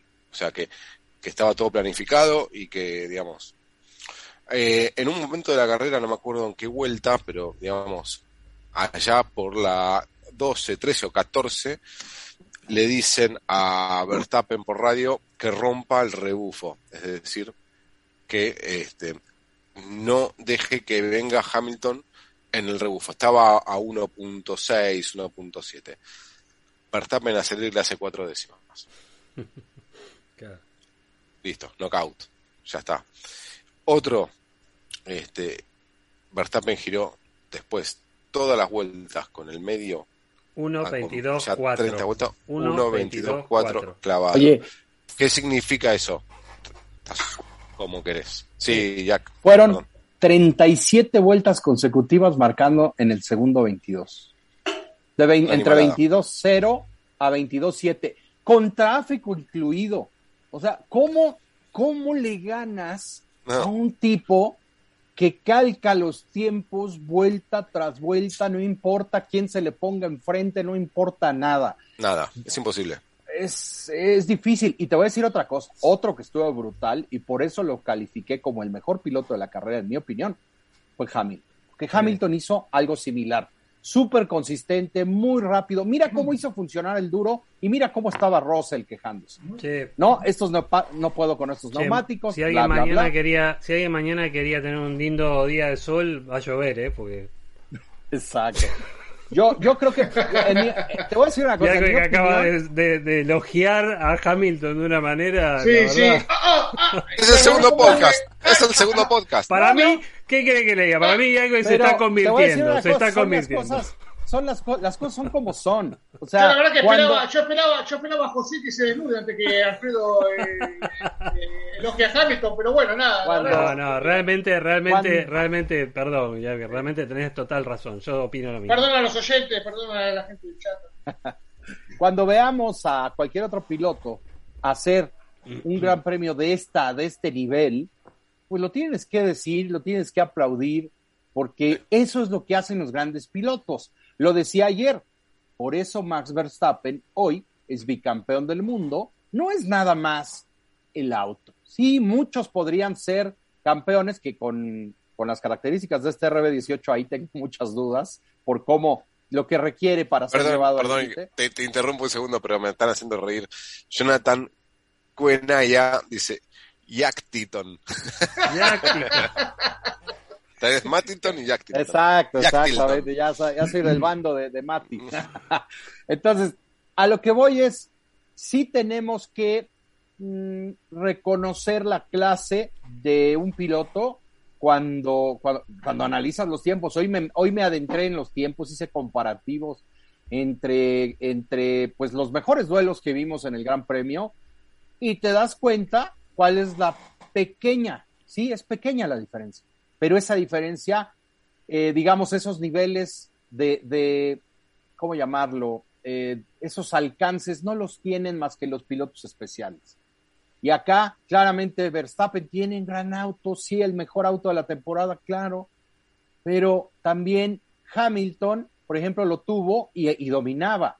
Cuando esta clase de pilotos especiales tienen el superauto, pues evidentemente se vuelven una especie de mito. Y, y de eso está llena la Fórmula 1. Tampoco es que sean invencibles, no hay pilotos invencibles, pero sí tal vez tienes que hacerlo todo perfecto y además prender un par de veladoras antes de un gran premio para poder batir a alguien así, ¿no? Yo creo que vamos rumbo a, a una era Verstappen, claramente. Totalmente. Vamos rumbo a una era. O sea, ya está, estamos Estamos en la viviendo era la era Verstappen. Verstappen y bueno, habrá que disfrutarla como yo decía que había que disfrutarla, era Hamilton también. Ahora, volviendo, volviendo a la carrera, para cerrar mi, mi, mi parte, eh, yo creo también que sí, este, antes de que, bueno, a Checo se lo, se lo dejo a Jacques, pero sí, yo creo que Checo estaba para segundo, lástima. El, La parada. La parada, pero sí, si no salía segundo. Eh, pero eh, eh, esa- esas cosas, yo extraño algo, y, y no sé, no lo leí a nadie que lo extrañara, pero yo extraño que elijan, eh, eh, digamos, que larguen la carrera con los neumáticos con los cuales pasaron la Q2 a Q3. Me parece que eso por lo menos le metí un poquito más de pimienta este, a- al domingo. Me parece que eso tendría que volver, porque ahora están Estoy eligiendo... Sí, están eligiendo el neumático para alargar la carrera y le saca todo. Por lo menos había un plus, ¿viste? Si pasaste la Q2 con amarillos o con rojos, había algo diferente para ver el domingo y hoy eso quedó en la nada. Sí, la decisión de la carrera empezaba el sábado, digamos, ¿no? Igual, igual me deja algo picante, ¿no? Y yo sé que en esto José va a estar de acuerdo conmigo, pero bueno, nada, no, no quiero tampoco polemizar ni ponerle picante ni, ni nada por el estilo, Pero, pero, decilo, me deja, decilo. Sí, es que siempre, que yo sé que José se muerde los dedos y yo también me muerdo los dedos. Y, a ver, en el dominio de Hamilton Mercedes criticamos un montón de veces y más de uno dijo, gana porque tiene el coche. Y ahora, ¿qué está pasando con Max Verstappen? Yo entiendo todo lo que dicen, pero trato de ser un poco objetivo y decir, y si este coche lo tuviera, por ejemplo, Hamilton, arriba de Red Bull, no ganaría también todas las carreras. Y si este coche lo tuviera, por decirlo Fernando Alonso, no ganaría todas las carreras. Entonces, si este coche Sí, lo tuviera Latifi, Latifi, ¿ganaría las carreras? Y bueno, ahí pondría en duda. Yo te hago una pregunta, esa, Te hago una pregunta para ayudar a para, para ayudar a debatir eso que es interesante, porque lo debatíamos todos los años. Eh, Seamos Chico, no- objetivos, Mati, ¿eh? No, no, sí, sí, sí, está bien, pero me- es interesante el debate y, y, y, y te lo tra- voy a tratar de, de- en un minuto para dejar hablar a los demás. Pero fíjate que, en el- en- digamos, Checo no anda en el mismo, supuestamente mismo auto, no anda como anda Max, ¿sí? Eh, el auto está cómodo para Max, no está cómodo para Checo. ¿Quién desarrolló ese auto? Max. ¿Quién tiene que ver con, digamos, con el rendimiento de ese Red Bull? Max. Lo mismo pasa con el Mercedes y con Hamilton, con Bottas, es igual. O sea, ¿por qué? Porque, porque Max Verstappen tiene que ver con que el Red Bull sea lo que es. Y tengo un, un tema nada más para apoyar lo que dice Mati. Hoy eh, lo comentaba en, en, en mi canal de YouTube, porque analizando la data me doy cuenta que Max Verstappen, fíjate la diferencia en los reglajes que han tenido ambos desde Singapur, porque le pusieron el piso a, a- a- le pusieron el piso, a ver, no sé si me escuchas mejor, me dicen que me escucho bajo. Bueno, le pusieron el piso a, a Checo, el mismo piso con el que venía Max ya de varias carreras atrás, con el que se sentía cómodo. Ok, pero para que funcionara para Pérez, tuvieron que ir ambos en una ruta diferente en cuanto a carga aerodinámica. Eso lo hemos venido viendo claramente en las últimas carreras. Y acá volvió a suceder. Verstappen fue más de 20 kilómetros por hora más lento en la recta del hermano Rodríguez, en la trampa de velocidad. ¿Esto qué quiere decir? Que la configuración del auto era totalmente distinta para uno y otro. ¿Por qué? Porque ya, ya sabemos y de sobra sabemos que no, no le funciona a Sergio Pérez llevar la misma carga que Max porque no se siente cómodo. Entonces, eso es parte de lo que explica Mati. El auto ha sido desarrollado en un sentido para que eh, configurado como si lo puede conducir Max, alcanza un nivel de velocidad que hace difícil a cualquier otro rival poderles pelear. ¿Y qué pasa con Checo? Que va con una configuración diferente que probablemente va más rápido en recta, pero le eh, resta mucho en los sectores lentos. o, Esto, sea que por, sí, o, sea, esto por la o sea que por la explicación que me das, Alfredo, quiere decir que si subís a Chico Pérez arriba del auto de Max Verstappen, no ganaría campeonato. Probablemente no, porque no lo puede conducir como lo lleva Max. O sea, son, son estilos distintos. Entonces, y- se nos cae, entonces se nos cae el mito que venimos hablando en los siete años que ganó Hamilton, de que con ese coche ganaba todo. Se nos cae. y yo, yo, lo bueno, volteamos. lo volteamos. es un decir. Yo creo que decir que gana cualquiera, tal vez, eh, por supuesto, es exagerado. Por Debemos de eso, decir. por eso está bien, por Mira, yo creo-. Yo te voy a decir Nosotros algo. Yo te voy a lo, decir algo. perdón, Jack, pero nosotros lo entrevistamos a Joe Ramírez este, eh, en una ocasión y nos dijo que para él, Alain Prost, con el auto como Alain Prost lo quería, es imbatible. Yo creo que Ujú. cualquier piloto diferente con el auto como él lo quiere es imbatible. Claro, pero además aquí incluye el desarrollo, ¿no? Porque Red Bull, obviamente, pues eh, la, la, la, la, eh, la referencia es Max Verstappen. Y, y, y mucha gente en México, yo, yo he leído, incluso a estas alturas de la temporada, he leído este fin de semana a mucha gente decir que siguen boicoteando a Pérez, que no, no es eso. Son cuestiones técnicas mucho más profundas que tienen que ver mucho con cómo ha sido desarrollado el auto, pero es lógico. Red Bull desarrolla y crea un auto basándose en las cualidades de Max Verstappen, porque saben que Verstappen lo va a llevar a explotar a un nivel superior que cualquier otro piloto. Yo, por lo, por, desde mi humilde experiencia, creo que el único piloto que podría conducir actualmente en la parrilla eh, es Verstappen. Pero ¿sabes qué? Ok, claro, está perfecto. Eh, Es más, para avalar, para avalar lo que está diciendo vos, y con esto bajamos un mito, muchachos, y estamos de acuerdo, creo en todos, que entonces no digamos, como decíamos el año pasado, y lo decía más de uno, que con el auto de Hamilton cualquiera sería campeón. Mentira. No, no, cualquiera. no. Mentira. Pero, Ok. perdón, Es lo mismo que va a pasar. Espera, espera. Déjame terminar, no, déjame terminar esto, Matías. Hubo una entrevista, hubo una entrevista de Juan Fosaroli a Hamilton, justamente que salió a la luz, después eh, los medios la, la, chuparon esa entrevista y la volcaron a los artículos que decía, Hamilton sabiendo que este año el auto estaba con un concepto malo, lo que hizo fue desarrollar el auto. Le preguntó, pero ¿qué lo hiciste, vos o Russell? Dijo, no, Russell es novato entrando en el equipo, había cosas que él lamentablemente no sabía, que nosotros sí sabíamos por antigüedad, diciendo yo soy el hermano mayor, entonces me puse al hombro el auto, y es por eso que muchas veces terminé atrás de Russell en clasificación terminé atrás de Russell en carrera, justamente porque estábamos en el diseño de probar cosas en el auto. Y con esto avala y concuerda con lo que está diciendo Alfredo, que el Red Bull que maneja Verstappen está concebido para Verstappen. Así Y como el Mercedes que tuvo Hamilton está concebido para Dale, dale que lo Sí, quiero escuchar a José. Y un último punto rápido para dejarlos hablar. Eh, ¿Recuerdan Singapur?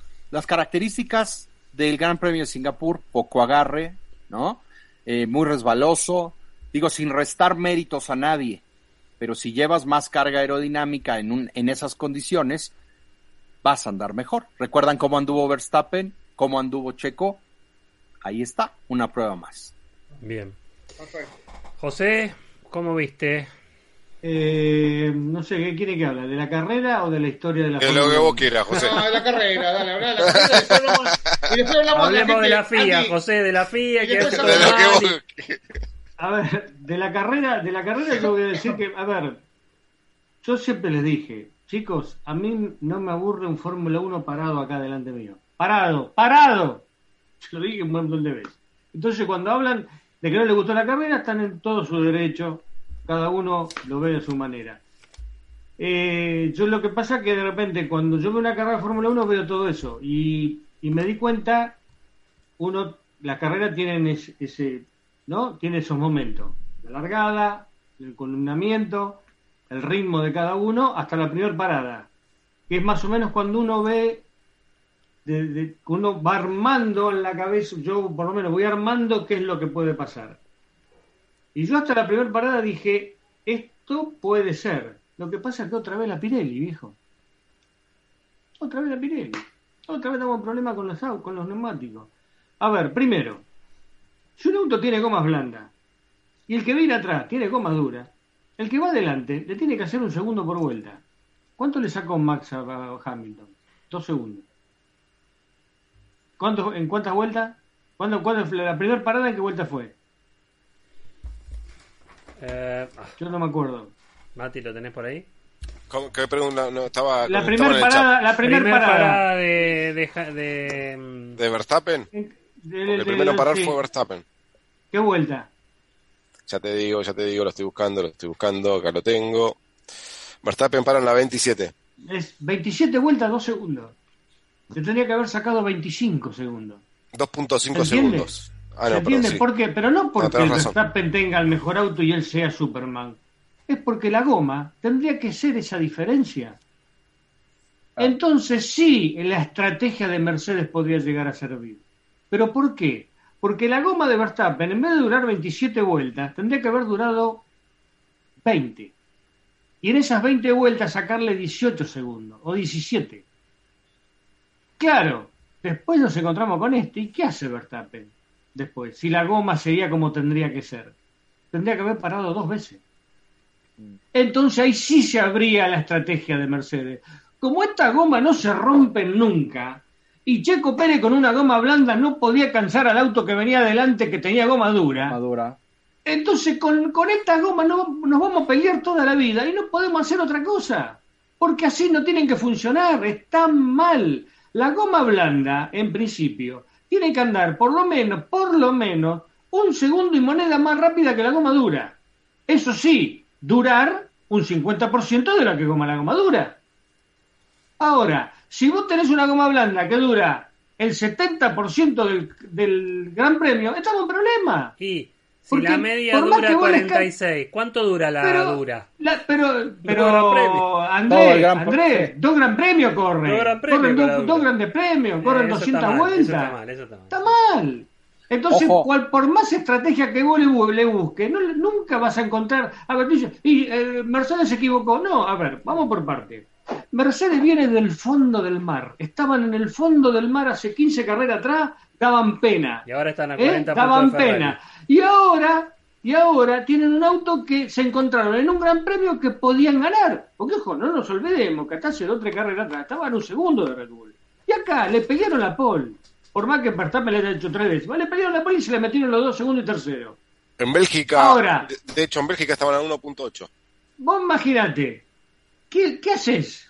Porque por más que sea Mercedes y tenga 7, 8 campeonatos en el lomo, vos cuando tenés un auto que es malo, que sabés que es malo y que lo recuperaste, vos no, no la tenés toda redonda, ¿entendés? No es que si, bueno, me arriesgo a hacer esto, larguemos con lo mismo que tiene Red Bull y se la peleamos a cara. No, tenés que hacer algo diferente, como ya lo dijeron. Pero diferente porque no es que hagan, vayan para atrás y bueno, mira, vamos a hacer una cosa, vamos a largar con, la, con las medias y después con las duras. Seguro que los Red Bull van a tener que parar dos veces. Esa es la lógica. Después Binotto salga a decir lo que dice, salga a decir. Binotto, yo le voy a, yo le, a Binotto le contesté así. Binotto dice, no, pero que ustedes cuando, y esto lo, todo lo, a todo lo que dijeron del tema de que, no, pero vieron, cuando lo hacía Ferrari y lo matan, chicos, voy a esto. Mercedes si se equivocó, cosa que no creo, se equivocó tratando, tratando sí, ¿eh? de ganarle a Red Bull. Ferrari se equivocaba ganando, ganando se equivocaba Ferrari. ¿Se entiende ahora cuál es la gran diferencia? Ese era el tweet de la semana. ¿Está claro? ¿Está claro ahora? ¿Entendieron cómo es? Bueno, otra cosa, para los que hablan del tema, ahora vamos a- con el tema de los autos, si gana cualquiera con cualquiera. Y sale el famoso tema, eh, pero Russell se subió al auto de, para, de Hamilton y ¿viste cómo anduvo? Una carrera. Una carrera. Hay pilotos que se han subido una carrera un auto y han hecho estragos. A la siguiente carrera o en el campeonato dieron pena. Una cosa es una carrera y otra cosa es un campeonato. ¿Está claro? Porque vos tenés que enfrentar eh, hoy día 22 cosas distintas, 22 circuitos distintos. No hablemos de las puestas a punto y de la, y todas las cosas del maricoche. Una cosa es una carrera y una cosa es, y otra cosa muy diferente es un campeonato. Lo de ayer de Verstappen y Hamilton se asemejó a lo que vimos en el 2021 palo y palo y vuelta y vuelta y vuelta. Lo que pasa que hoy en día se nota que hay una gran diferencia de, funcionamiento entre el auto que tiene Max y el auto que ahora le toca tener a, a Hamilton. ¿Está claro? Así, recuerden esto. Las últimas cuatro carreras del año pasado y hasta la última, faltando cinco vueltas, donde se define el mundial, Hamilton le venía ganando por 10 o 12 segundos a Verstappen. La misma diferencia que ayer le venía, le, le tenía en su momento, antes de terminar la carrera, Verstappen a Hamilton. ¿Se dan cuenta cómo cambian las cosas? Lo que no cambia son los dos muchachos que van con las manitas en el volante. Y ayer se llevaron el aplauso mío porque hicieron lo que tenían que hacer. ¿Se dan cuenta cuál es la gran diferencia? Y atado con lo que dice, este, que dijo Digo con el tema de Fosaroli y la nota a Hamilton. ¿Se acuerdan que nosotros acá lo di- yo por lo menos dije, para mí Hamilton está probando cosas que Russell no prueba? Lo- y dije, ah, vos que te- soy hincha de Hamilton. Me contestaron así varios. ¿No? Chicos, no es nuevo. A ver, yo no soy, no tengo la bola cristal. Yo me equivoco como todos. Pero a veces piénsenlo. Sáquense la camiseta y piénsenlo en un cachito. Si vos tenés un auto que no te anda, ¿a quién se lo vas a dar? ¿Al pibe que recién se sube o al que más experiencia? Eh, Claro. o sea, nada más. Y de, pará, pará, para que redondeo, ¿qué te dejo? Ya ven. Y otra cosa, el tema del famoso tema de los autos. Yo escuché, yo, eh, miren, yo para ir a hacer el, el- nada más que para que dar un ejemplo, que, que los autos, así a simple vista, son todos iguales. Los pilotos los ponen a punto como ellos quieren. Sí. Acá en Buenos Aires, en Buenos Aires, había pilotos que curbón de Saloto lo hacían con quinta fondo, y había tipos que bajaban a cuarta. Y eran porque iban, porque tenían miedo, no. Porque dice, no, a mí me conviene más durar en cuarta fondo que en quinta fondo. Porque después, en la bajada de la horquilla, en el tobogán, yo con la cuarta larga tengo problemas. Y eso le pasaba a Reutemann. ¿Entienden cómo es el tema? Todos los pilotos siempre ponen el auto como a ellos les gusta. Es una cuestión de gusto. A ver, yo puedo usar un par de medias que me encantan y a Yabel capaz que no. Ent- A ver, ¿se entiende? Imagínate un auto de carrera. Cada uno le pone el gusto de cómo lo lleva, si lo lleva de trompa, si lo lleva de cola, si lo... Eso te lo, te lo- A ver, no es porque yo lo sepa. Ellos lo- se, se cansaron de explicarlo y, yo lo leí un montón de veces. Y esto está claro. O sea, Ah. esto es como una bicicleta. Tú puedes decir, somos de la misma altura, somos de peso similar, pero cada quien se acomoda con alturas diferentes, con un manubrio distinto, etc. Lo mismo en un Fórmula 1. Ahora, nada apoyando lo que estabas comentando, eh, hay un dato que me pareció muy interesante, y es que desde el día viernes, Max Verstappen descartó usar el compuesto duro para sábado y domingo. Dijo, y esto está documentado, ¿eh? que a partir del sábado se centró en la blanda y en el medio, en el compuesto medio. ¿Por qué? Porque dijo que este tipo de neumático no iba bien en este, en este fin de semana. Y se centró en ambos compuestos. Por eso, en la carrera, el mismo Horner, eh, cuando terminó el Gran Premio, decía mi reconocimiento porque hay algo en lo que también ha mejorado mucho Max Verstappen y es en su gestión del neumático y en sus sensaciones con el mismo. Ese es otro paso adelante que ha dado Max Verstappen en, este proceso de maduración y de evolución como piloto, que lo tiene hoy también ahí arriba en el Olimpo, ¿no? Obviamente, pero ¿sabes qué pasa? Yo lo único que puedo hacer, eh, a ver, lo que a mí me hace, lo único ruido que me hace lo de ayer es que de repente Mercedes, o por lo menos que los pilotos digan, che, pero este, esta, esta no era la goma. ¿Y qué hicieron viernes y sábado? Exacto. Eh, la estrategia, la estrategia ya la tienen, o sea, tú sabes que hay estrategia plan 1, o sea, plan A, plan B, plan C. Si A tú ver. en el briefing sabes cuál es el plan A, oye, oye, vamos a ir con, con, vamos a arrancar con medias, cerramos con duras, o vamos con blandas, cerramos con duras. Tú ya sabes cuál es el plan. Yo no escuché nunca en la radio de Mercedes que dijeran eh, plan B, plan C. Entonces eso quiere decir que desde antes de arrancar ya Saben cuál es el plan. No, Claro. no, pero a ver, pero ¿sabés qué pasa? A mí eso es lo que me hace. Pero bueno, a, este- a él le tocó Mercedes. Ya, a veces me llama la atención que los digo, pero siempre muchachos, a ver, aquí en la 1, en la 2, dice, no, cumplimos el plan. ¿Cuál cuál fue el plan? ¿Probaron la goma? Porque, a ver, si vos pones una ¿Sabes goma. qué pasa, José? A mí me parece que el Mercedes no va con las rojas, no anda el auto. No, no, no, no, está bien, no, no, eso es otra historia. Yo voy a esto. Entonces es más, te la digo, descartan, a eso voy. Yo, ¿sabés cuál es la, la, la defensa que yo le hago a Mercedes? Que de repente ellos tienen un auto que todavía es un, un signo de interrogación. Entonces dice, a ver, la albóndiga esta, que la pudimos hacer andar ahora en este circuito, y vamos a lo seguro, hermano. Vamos a lo seguro, porque a veces ponemos la roja y pasamos, ¿entendés? Porque, ojo, los yo es lo que decía, estos equipos pueden tener 7, 8 títulos, pero cuando el auto no anda, o el auto no... eh. Y no puedes inventar nada. no se arriesgan, no se arriesgan a decir, che, no, pero a ver si, si le ponemos esta goma y vamos para atrás, no, deja, esta anda bueno. Lo que me hace ruido es decir, a ver, pero para chicos, diste 10 vueltas con las blandas, fenómeno, con las amarillas, ponele, con las semi, semi blandas. Dimos 10 vueltas con la dura, che, la dura, mirá que se va para atrás. Sí, ¿Sabes O lo sea, que me hizo parece Mercedes? a mí, Bueno, ¿no se dan cuenta? Mirá, te- lo que hizo Mercedes en Austin, por ejemplo, usó, que no lo hizo ni Ferrari ni Red Bull, usó todas las rojas en quali, no se guardó rojas nuevas para la carrera, las descarta Mercedes a las rojas, no le caen al auto, para mí, ¿eh? es una opinión. Bueno, eh, mencionaban, mencionaban que les costaba mucho ponerlas en, en rango de temperatura para que funcionen Bueno, bien. Es lo que pasó, bueno, a ver, fíjate, en, en lo que pasó en Estados Unidos. Este, el Red Bull con las duras era un zapato, porque se- fue cuando perdió ritmo, que se le venía a los Mercedes, y, y después se le venía a Hamilton, y después cuando puso la, la otra vez, la blanda, ¡pum! te das cuenta que no, no todos los autos funcionan con la, con la goma. No. Este, dejando de lado que la goma dure o no dure, pero vos fijate que, bueno, eso obviamente que es una cuestión de, de- de cada auto. Pero bueno, no sé, yo este, por ese lado, este, ya te digo, me parece a mí que redondeando, creo que fue una, una carrera estratégica para mí, me encantó. A mí me gustó, o sea, a mí también. Este, estratégicamente, yo eh, de- después de la primera parada, dije, bueno, a ver, yo escuchaba lo que decían, sí, no, pero esperá, vamos a darle 10 vueltas a ver cuando se caiga la goma de Verstappen. Podés- Todavía, lo- podés- todavía podía estar dando Bueno. vueltas esperando que se caiga la goma. Pero qué sé yo. Los de Sky Sports decían que Red Bull iba a parar, iba a hacer una segunda parada. No, no, estaban- locura. Estaban todos convencidos, todos convencidos. Exacto. Todos convencidos, pero ahí Eh, también no.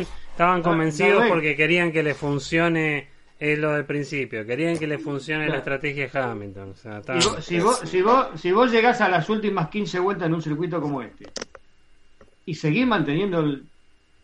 Si vos me decís, bueno, se cayó un segundo el ritmo de vuelta, No. decís, bueno, Sí. ahora, 1.22, si llegaste a las 4. últimas 15 vueltas y 1.22, Fueron 22. Y no, ya está. No, ya está, olvídate. Esto está cocinado. Eh, bueno, hablando de otro que trata bien los neumáticos, Jacques, ¿cómo fue la carrera de Checo? Contanos un poco tu, tu, tu óptica sobre la carrera de Checo.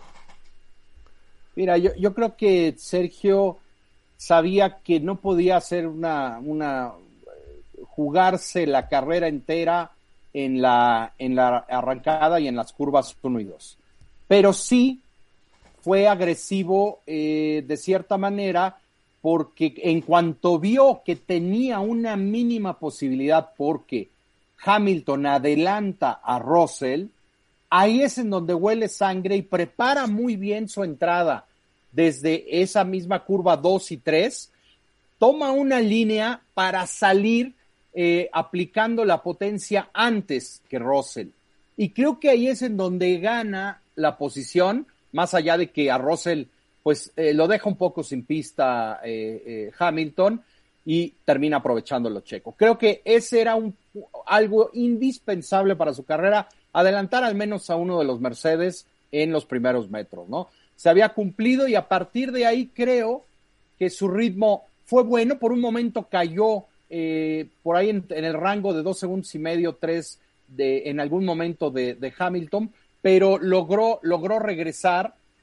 Y, me gustó mucho, sabes, que eh, después de que hace su parada, Checo, empezó con un muy buen ritmo, salió con muy buen ritmo, empezó, a pesar de que perdió tiempo con las Ferrari, empezó a, a marcar muy buenos tiempos.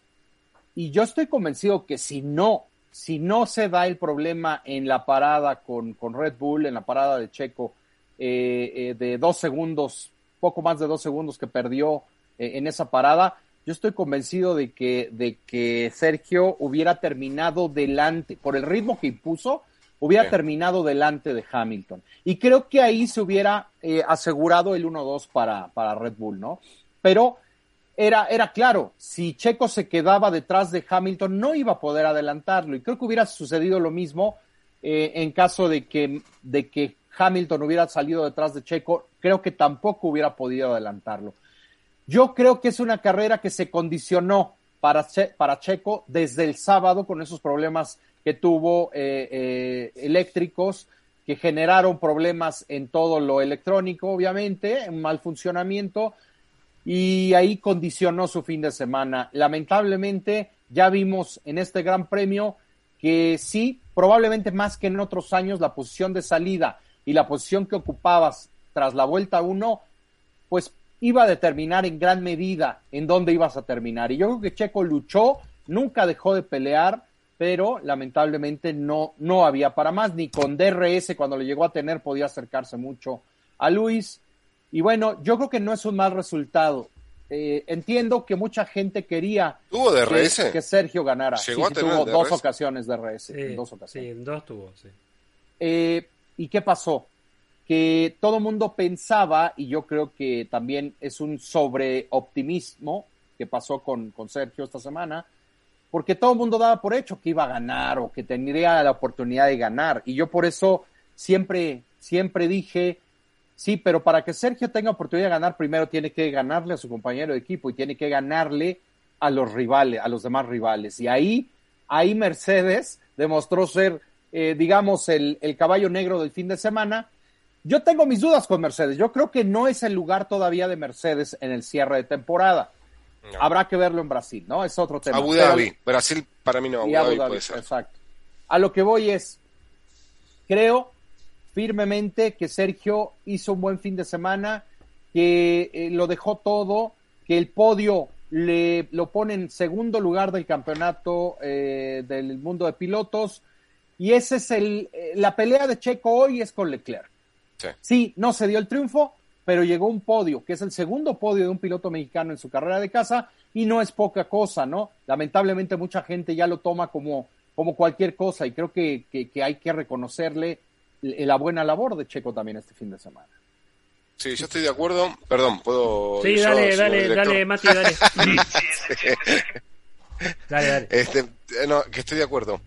Eh, y sobre todo, digo, aquellos que, que yo, yo sentí que, por lo menos por lo que leí en, en redes sociales, que es donde me manejo, este, vi como que gente hasta enojada o, o decepcionada. Y mm, digo, loco, peleó, o sea, adelante tenía, si no tenía los dos mejores de los últimos 20 años, le pegan el palo. Este, o sea, ¿qué, quieren que haga Checo? O sea, está tercero, es, creo que fue el podio número 25 de Checo Pérez. ¿Por qué no lo disfrutan? Porque en dos, a ver, en, en cinco o seis años, ¿no? Digamos, es muy difícil que un latino, que, la- que Latinoamérica vuelva a tener un piloto donde lo tiene Checo, como tiene México hoy con Checo. Entonces, disfrútenlo, porque lo que hizo para mí fue extraordinario. Ahora, en la, en la carrera, creo yo, que no, no- cuando estuvo en DRS, me parece que Hamilton también estaba en DRS. Fue por tráfico, sí, fue por Sí. tráfico cuando sucedió. Es, es- ahora sí, porque cuando iba solo Hamilton delante, y acá marca la diferencia de setup del auto Red Bull de Checo con el auto de, de Verstappen, es Verstappen récord en quali, sector 1, sector 3. Eh, Checo no. Checo en el sector 3 perdía contra Hamilton, que Hamilton era rápido en el sector 2. Ahí está la diferencia. Y por eso nunca pudo estar en rango de DRS en el Forosol. Digamos, ahí es donde nunca se pudo poner. Por eso no pudo atacar más, Checo. Y aparte, otra cosa, es normal que se caiga más el auto de Checo con 48 vueltas de amarillos que Max Verstappen con, digamos, va con eh, aire limpio. Checo nunca fue con aire Claro, limpio. claro. Eh, O sea, hay que leer la carrera, Son muchachos. carreras diferentes, ¿no? Las Sí. que tuvieron uno y Hay otro. que leer las carreras. tal cual. Por eso, De por hecho, eso Checo- fue no, que hizo. Hamilton con neumáticos duros, ¿no? Eh, el neumático duro para Hamilton fue monstruoso los tiempos que hacía. Estaba en los mismos tiempos que con los neumáticos medios que tenía Van Verstappen. Eh, muy buena carrera hizo Hamilton. De hecho, El- de hecho el- Checo- Dale, dale, dale. No, nada más para cerrar, Checo lo mencionó, que tuvo sobre, sobrecalentamiento en algunos momentos de la, del Gran Premio y tuvo que aflojar, tuvo que tomar distancia para que recuperar la temperatura en los Claro, elementos y volver a atacar, ¿no? Entonces, eso fue muy claro, ¿no? El problema, ¿saben cuál es? Y esto lo digo por, por experiencia. No porque me haya pasado, sino porque yo siempre estuve parado en la vereda correcta. Me parece que en la correcta. Cuando vos tenés un piloto que querés que gane siempre, o que gane en tu país, eh, le genera lo contrario. La Fórmula 1, chicos, sigue siendo difícil desde hace setenta y pico de años que la crearon. Entonces, eh, porque no ganó, decir que, un, que te terminó tercero y no, no, no sirve. No, muchachos, están equivocados. Están equivocados. ¿Vieron cuando dicen, no, porque lo que pasa que lo que sirve primero? No, la fórmula, yo, yo es algo que siempre, siempre se los voy a discutir y se lo está diciendo un bilardista de alma. ¿Sí? Y, y me pongo la vereda enfrente de lo de que alguna vez lo dije a Ayrton Senna. No, hermano, no, el segundo no es el primero perdedor. ¿eh? El segundo es el segundo del mundo. ¿Está claro? Y el tercero es el tercero del mundo. Imagínate que termina décimo. Yo lo que voy es esto, entonces, a veces se le da manija y empieza, no, tiene que ganar, tiene que ganar. No, chicos, la Fórmula 1 es muy difícil. ¿Por qué? Porque hay 19 tipos, aparte de Checo, que piensan exactamente lo mismo. Yo quiero ganar. Después, la- cada uno tiene, las condi- tiene las condiciones o las posibilidades para hacerlo. ¿Entendés? Porque nadie se va, ningún, ninguno, porque mucha gente dice, no, pero Verstappen lo tiene que dejar ganar. No, Checo le, Checo le tiene que ganar a Verstappen. No, no, a mí no me, yo a mí no me gustaría ver un piloto argentino que el que va adelante se, va- se baje para que te- lo deje ganar. No. Eso ya eso era antiguamente cuando le prestaban el auto cuando corrían. No, no, eso eso no existe. Vos le tenés que ganar a tu compañero de equipo por más que sea el campeón del mundo.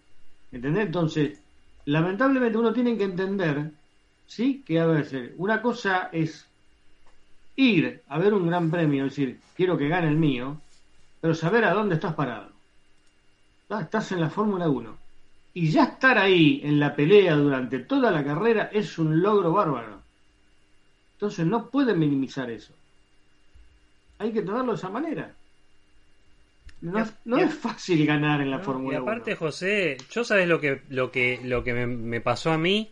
Me alegré, dije, qué bueno, va a poder subir al podio en su país. Me alegré por eso. O sea, obvio. porque podría no ocurrir. Podría no Obviamente. ocurrir. Claro. Podrían ocurrir toda una gama de cosas que ya lo hemos visto en el pasado. Se pone nervioso en la largada, se pega y listo, queda fuera en la primera vuelta en su país. ¿Entendés? Podría haber ocurrido tranquilamente y no. Sí pudo haber pasado, por ejemplo, coincido con Gonzalo Gabriel, con este no Mikey no, sí pudo haber pasado, o sea, sí le, sí le podemos decir, qué lástima que no este, clasifica segundo por delante de los Mercedes, pero bueno, Ok. este, todo está, o sea, ok, ok, digamos, pero bueno. Pero todo Venía, corre, traía Matías. A ver, No, está, disculpame. está claro, está claro, lo que pero voy es esto. A ver, nadie esperaba. ahí. Sí. Perdón, cuando nosotros vimos. A ver, ¿alguien esperaba que un Mercedes podía estar a tres décimas de Verstappen en clasificación? No. No. Perdón, yo quiero que se ponga la mano ahí y me diga la verdad. eh, No me diga, no, sí, porque yo, no, no, no. Nadie, hermano. No. ¿Quién te iba a decir que los Mercedes Mercedes iban a no, pero? Ferrari sí, pero Ferrari sí. No, no, bueno, alguien, alguien, a ver, alguien pensaba que. A ver, perdón. El señor Jarbeck acá dijo que Ferrari iba a arrasar, ¿no? No sé si me equivoco. Ah, en la pole, en la pole, dije que iba para ¿te la das, pole. te das cuenta? ¿Te das cuenta que nosotros no tenemos comprado nada? Es así, yo no, a ver, yo puse que ganaba, que ganaba, eh, creo que ganaba Checo, que gan- segundo solo- era Verstappen y tercero solo Hamilton. decir que el único que puso en el podio a Ham, o sea, vos pegaste el podio, pero lo pegaste dado vuelta. Pero lo atravesado, pero a ver, pero lo que voy es que, a ver, uno, uno no la tiene clara. Uno no sabe, uno, eh, si, si vos tenés un auto que está un segundo en clasificación y en la otra carrera está a dos décimas, y sí, puede pasar, pero en esta, en esta Fórmula 1 es muy difícil que, muy difícil. cambie tanto. Es más, yo estoy sorprendido con lo mal que anduvo Ferrari. Por eso digo, este circuito algo tuvo que ponerle, algo que tuvo que ver la altura, no sé, o se fueron de joda al- a festejar y hicieron cualquier otra cosa, no, No sé, algo ver. pasó. Ferrari, Ferrari, ¿qué pasó en, con eh, Ferrari, sí. Bueno, este Diego seguro tiene mucho más datos que yo, pero yo voy a hablar de mi percepción sin datos. Acá sí, porque yo, digamos, yo soy lo único que vi ayer Sí. Es desde desde la, o sea, cuando pasaron 10 vueltas y Sainz, que le había ganado a Leclerc, ya estaba a 10 segundos de la punta en 10 vueltas, dije, ¿qué está pasando con rojos? ¿Qué está pasando acá? Esto es un desastre. Bueno, este, yo lo que digo que analizando lo que fue el año de Ferrari y lo que viene siendo la constante en Ferrari, que empiezan como candidatos y la segunda mitad del año es del muro de los lamentos, pues siempre pasa lo mismo, eh, tienen que cambiar. Para mí, ya hice opinión y me animo y me hago cargo y péguenme, ¿eh? después de decir esto, pero tienen que cambiar desde la cúpula de Ferrari, alguien tiene que cambiar, no sé si es Binotto, y para mí tiene que cambiar uno de los pilotos. O sea, no, no, este, yo ya a Leclerc no lo veo, no lo veo con mentalidad de piloto campeón. Por lo menos esta temporada no lo demostró y tuvo chances para ya demostrarlo esta temporada de dar un golpe de carácter y decir las cosas tienen que ser así, como lo podemos ver a Verstappen, como lo podemos ver a Hamilton, como lo podemos ver a un Alonso, este, y como lo podemos ver en algunos pasajes a Sebastián Vettel. No lo tiene Leclerc, o sea que cambios ya necesita Ferrari para el año que viene Igual, o el 2024. igual el tema, el tema del coche me parece fundamental. Obviamente, sí. Eh, si no cambian nada, nada va a cambiar, ¿no? O sea, pero el tema del coche este fin de semana fue el peor fin de semana, creo que en lo que va del año, ¿no? Un minuto de Red Bull. A un minuto, un Sí. minuto, muchachos. Es Algo otra pasó, categoría. algo- Sí, no, no, pero a lamentable. ver, por, por eso, por eso te digo, Andrés, para mí tiene que haber algo, no sé si ellos cuidaron algo, si se encontraron con una falla grave. Dicen el tema atrás. del sobrecalentamiento le tuvieron que bajar al turbo porque si no quemaban Así el es. motor. No Pero además no fue el único problema. ¿eh? No, no, no. Aparte, imaginate, vos fíjate lo que eran las S. Se hacían un nudo. El golpe de Leclerc viene porque Es que- pierde el auto. El auto. Nunca tuvieron, nunca encontraron la puesta a punto para tener un auto equilibrado en México. Más allá de los problemas de la unidad de potencia. Entonces tenían un auto desequilibrado, un auto que no encontraron la mejor configuración y además iban con poca potencia. O por obvias razones terminaron donde terminaron, ¿no? Ese, Ahora, ya- yo también, eh, ya ve que ahora una cosa. Botas con el mismo motor se metió entre los dos Ferrari en clasificación. No, no, si, si- no Pero- un motor, no- o, o, o, o- o caemos en lo que dije siempre yo, el cliente no tiene lo mismo que el que hace el motor. Sí, pero ¿sabes qué, José? Lo dijo, lo dijo Botas. Le preguntaron qué, qué hicieron diferente o qué pasó. Dice, bueno, primero que el auto, de, inmediatamente al tomar contacto con la pista aquí en México, se sintió de maravilla. Balanceado, salió muy bien eh, de- desde la- el primer intento y empezaron a, mejorar el auto. y además dijo Botas, este es un circuito en el que yo siempre me he sentido muy cómodo, me gusta y eh, evidentemente eso se, eso se notó. Recordar que Botas se subió al podio con aquel Williams de 2015 en el primer Gran Premio de la, de la tercera era de, del Gran Premio de México en 2015. Entonces Botas va muy bien en este circuito, el Alfa se sintió bien y por eso anduvo como anduvo este fin de semana. Interesante. Dieguito. No estoy de acuerdo con Mati con, con lo que dijo de cambiar a Leclerc. La verdad que Leclerc estaba para salir campeón si el coche funcionaba como tenía que funcionar. No nos olvidemos que acá la reglamentación de TD39 fue lo que lo mató a Ferrari definitivamente. ¿no? Eso fue algo que lo perjudicó totalmente. Tuvieron que cambiar la suspensión trasera, también lo perjudicó totalmente. Los neumáticos en algún momento se sintieron adecuados, además los, quema, los queman los neumáticos cuando venían andando bien antes de toda esta nueva reglamentación pedida por Toto Wolf con respecto a la, a la marsopa, con respecto a las cervicales de Hamilton, a los médicos y todo lo demás, ¿no? La realidad es que, que hubo un antes y un después. Convengamos también los graves errores que cometió Ferrari, gravísimos errores en cuanto a estrategia y momentos que venían ganando, que también lo mencionó José, así que yo creo que, ¿qué más, qué más se puede decir de Ferrari? O sea, nada, eh, es más de lo mismo de lo que pasó este año. Entonces, no veo por qué si un Ferrari no es competitivo y si el coche no funciona, por más que ponga más Verstappen a Hamilton arriba de ese Ferrari, no va a andar tampoco. Así que, para mí, eso de cambiar Leclerc, cosa si pones a no Max. Verstappen Eh, a perdón, no terminé, Mati. Dale, dale. Te escucho. Eh, razón. para mí la realidad es que estoy totalmente de desacuerdo con lo que dice Mati. ¿no? O sea, la realidad de Ferrari pasa por otro lado, pasa por lo que dije yo recién, y a mi entender pasa por ese lado. Y Ferrari está peleando por eso. Carlos Sainz iba a cambiar el motor, no penalizó, se espera que penalice ahora para, para Brasil, pero la realidad es que Ferrari se encuentra en un dilema total en cuanto a las nuevas reglamentaciones salió perjudicado, las nuevas evoluciones fueron involuciones, y bueno, nada, qué, qué más decir, ¿no? Tenemos el piloto más rápido de la parrilla.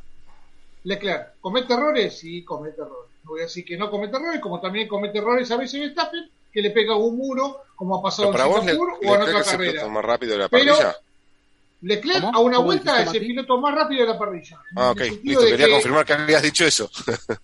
Sí, sí, Bueno. sí, dije eso. Sí, Leclerc a una vuelta es indomable. Es el piloto más, ra- para mí es el piloto más rápido de la parrilla. A una vuelta. No hay con qué darle. De los Este, más rápidos. pero bueno, sí. nada, No Ferrari está así. ¿Cómo, Alfredo? Creo que de los más rápidos, y estoy co- coincido contigo, no, no sé, no- me quedan dudas de si es el más rápido, pero sí, sí entre los dos, tres más rápidos. ¿no? Para mí, para mí a una vuelta, a una vuelta está un pelín más arriba que Verstappen. Por eso lo pongo a Leclerc y después lo pongo a Verstappen a una vuelta. es válido ¿ah? tu punto de vista. a una sí. vuelta. Ahora después, en carrera, en carrera con, con el tema de gestión de neumáticos, ahí pena un poco Leclerc. Ahí es, es más este como más temperamental, como que quiere ir más al choque, como que quiere Lectura exigir, de carrera te agrego también. ¿Y sabes qué? exigir más de lo que da el auto. ¿me entendés? O sea, Yo agregaría está- una cosa. Por eso comete Leclerc los errores que cometió en el pasado, inclusive el año pasado, fue cuando él quiere ir más rápido que el auto. Y eso debe mejorar. ¿me? A ese punto iba, Diego. Yo creo que lo que le falta a Leclerc ahora mismo, ahora mismo, ahora mismo, a este Leclerc, hablemos del actual, Un auto. Yo creo que lo, sí, no, bueno, aparte, consistente, muros, demás. No, no, no. Pero hablando de su rendimiento, yo creo que le hace falta trabajar un poco más en, eh, en la fuerza mental. Me parece que, que Leclerc es, cuando va todo bien, va muy bien, pero cuando las cosas salen mal, creo que se derrumba por momentos. Y, y creo que si quiere ser campeón del mundo y si quiere manejar bien la presión de Ferrari, Se que cada vez es mayor, Se tiene que ir de Ferrari entonces. Sí, pero, pero te voy a decir una cosa, también él puede trabajar en sus, su inteligencia emocional. Esa inteligencia emocional es lo que te- creo le está faltando para Esto- exigir esto- más en el momento que, que así lo requiere, como lo dijo Mati, y también Estoy de acuerdo. Estoy y también vos, para manejar de una manera eh, sin cambios, llamémosle de esta manera, cuando tiene una presión enorme, una lucha con, con un Verstappen, con un piloto de ese, de, de ese calibre, ahí creo que, que, que Leclerc todavía mentalmente le hace falta ese pequeño Si- paso Si, si hubiese hacer. tenido Leclerc, ya te paso, Mati, si hubiese tenido Leclerc el auto competitivo como venía a principio de año, hoy por hoy hubiésemos dicho que ayer fue un carrerón en México en, en lo que fue Verstappen y Leclerc. ¿sí? Hubiésemos dicho eso. El tema pasa que, que Leclerc cuando quiere asomar el copete lo tenés a Matías Binotto o Harry Potter, ¿sí? De la película esa que lo voltean enseguida, que se muere. Bueno, lo tenés a, a- a Harry Potter que apenas baja el auto lo recontra recaga pedo. Le, le dice de todo. Entonces, de pasar a un extremo que no le consultaban nada, no le hacían caso, ahora le preguntan hasta qué calzoncillo va a usar el día de mañana y qué color se va a poner. Y cuando él pregunta en cuanto a la carrera, de cómo está la carrera, le dice el ingeniero, ahora vuelvo y no vuelve nunca más. Entonces, Claro. ¿cómo querés, cómo querés que Leclerc, por más que vaya, mejor exorcista, por más que vaya al Vaticano, por más que, eh, nada, lo matás al pibe, te lo estás matando continuamente al pibe. Entonces, Claro, ¿cómo- pero- por más que le pongas al mejor psicólogo del mundo, lo estás matando No, al pibe. Pero No, igual. no lo hay nada. voy- Fer- Ferrari lo mata. Ferrari es una picadora de carne, como lo dijo Enrique Calarroni más de una vez. O sea, no- no quería mata Sí, todo. bueno, pero no quería decirlo así, Diego, pero hay momentos en donde sí tienes que poner un par por delante y tirar, tirar el golpe. O sea, tienes que demostrar tu personalidad en cualquier ámbito de la vida en algunos momentos. Y creo que ahí Leclerc nos está, se está quedando corto. Es mi sensación, ¿eh? Claro, Dentro y fuera de la pista hay momentos donde tienes que decir, ¡pum! Soy Charles Sí. Leclerc. totalmente. Leclerc se tiene que comer a Binotto. Ya está. Exacto, exacto. Se lo tiene que pero, comer. pero, pero para cachito, sí, pero ¿sabes cuál es el problema? ¿Cuántos años tiene Leclerc? 25, igual que Verstappen. Pero Verstappen Son tiene la misma edad, creo. No, no, ¿Sí? no, no, está bien, está bien. 25, 26. Eh, eh, y, y en, en ese tipo de cosas, Verstappen yo también lo pongo en el mismo escalón. Eh, la juventud de hoy en día, o es extremista en sus decisiones, o son nada. Vos estás sentado en Ferrari, no estás sentado en tu casa jugando a los jueguitos. Si yo no sé quién, si un piloto es extrema, hay pilotos obviamente, hay pi- hay pilotos extremadamente veloces y hay pilotos que son relativamente veloces y después en carrera te matan. ¿Sí? Es la condición de cada piloto. Si Emerson Fittipaldi era eso. Era un tipo que te clasificaba allá atrás y después te, te- te demolía. ¿Entendés? Es decir, Ayrton Senna era absolutamente veloz. Sí. Prost no era tan veloz, pero en carrera era otra historia. Es decir, esa es una condición de cada piloto. Ahora, yo no creo que, que Leclerc sea para... Acá, acá hay un gran problema. Me parece que Ferrari vuelve a equivocar y ustedes tienen que volver a la historia de Ferrari. ¿Sí? Porque volvemos a lo mismo de siempre, volvemos a discutir siempre lo mismo. Ustedes fíjense una cosa, cuando Ferrari, ¿cuándo fue la última vez que Ferrari tuvo un piloto este, que tuvo carácter? Fernando Alonso, Al- Alonso.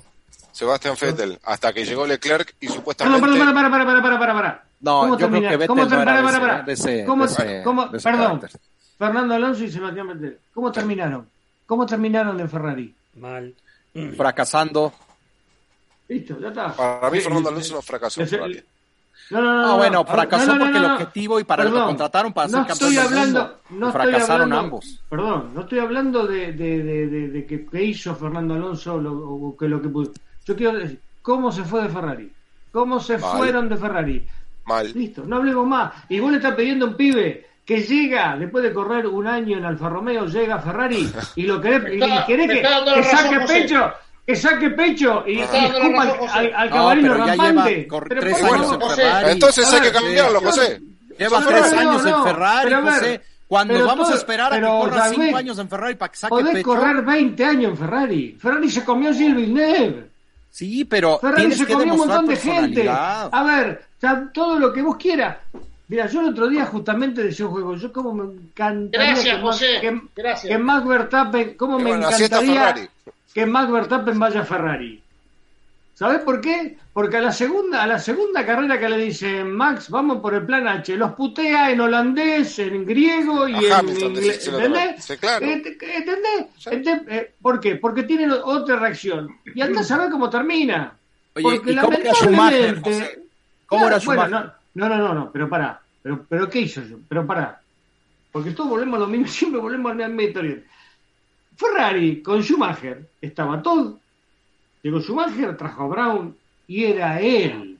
No había Era eran Era ingleses. él. José. los autos, los autos José. de al lado. A ver, la pa- ahí, escúchame, ahí la palabra era Schumacher y el resto. Ahí Con- nadie, nadie opinaba otra Sí, sí. cosa. Por eso, pero digo, con Tota ahí, en 1996, en el Gran Premio de Francia en Magny-Cours, Ferrari Nacionalidad. abandonó en la vuelta de formación. Reventó el motor en la vuelta de formación. Y, y, y Schumacher ni siquiera quiso regresar al pit. Se esperó ahí. Cuando montaron el auto en la grúa, se subió al auto arriba de la grúa y, y entró, en- llegó a los pits de esa manera con una cara puteando a medio mundo, como dicen ustedes. Y Ese es- ese era Schumacher.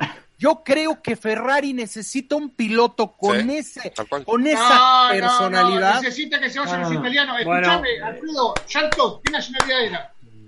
Bien, Francés, Chantot, ¿qué nacionalidad era? Francés. francés, Ross Brown, ¿qué nacionalidad era? británico. inglés. Bueno, ya está, hermano. Ya está. Eh, ya está, olvídate, no hablemos Vamos, más. vamos a hablar Cerrame mal de la- Ferrari la, persiana. semana que viene. Gra- Vamos a hablar gracias, mal de gracias, Ferrari. José. Que tenemos tiempo Perdón. todavía. No, no, pero. ¿sabe qué Gracias, pasa? Yo José. no- a ver, yo no voy a poner en tela de juicio lo de Leclerc. Puede ser que tenga razón eh, mal, eh, eh, Matías. De repente, capaz que Leclerc no, no da el piné para estar en un equipo como Ferrari. ¿Está? A ver, yo lo creo ex- eh, extremadamente rápido, es un piloto que está, pero hay momentos donde le falta. Ahora, chicos, yo voy a esto.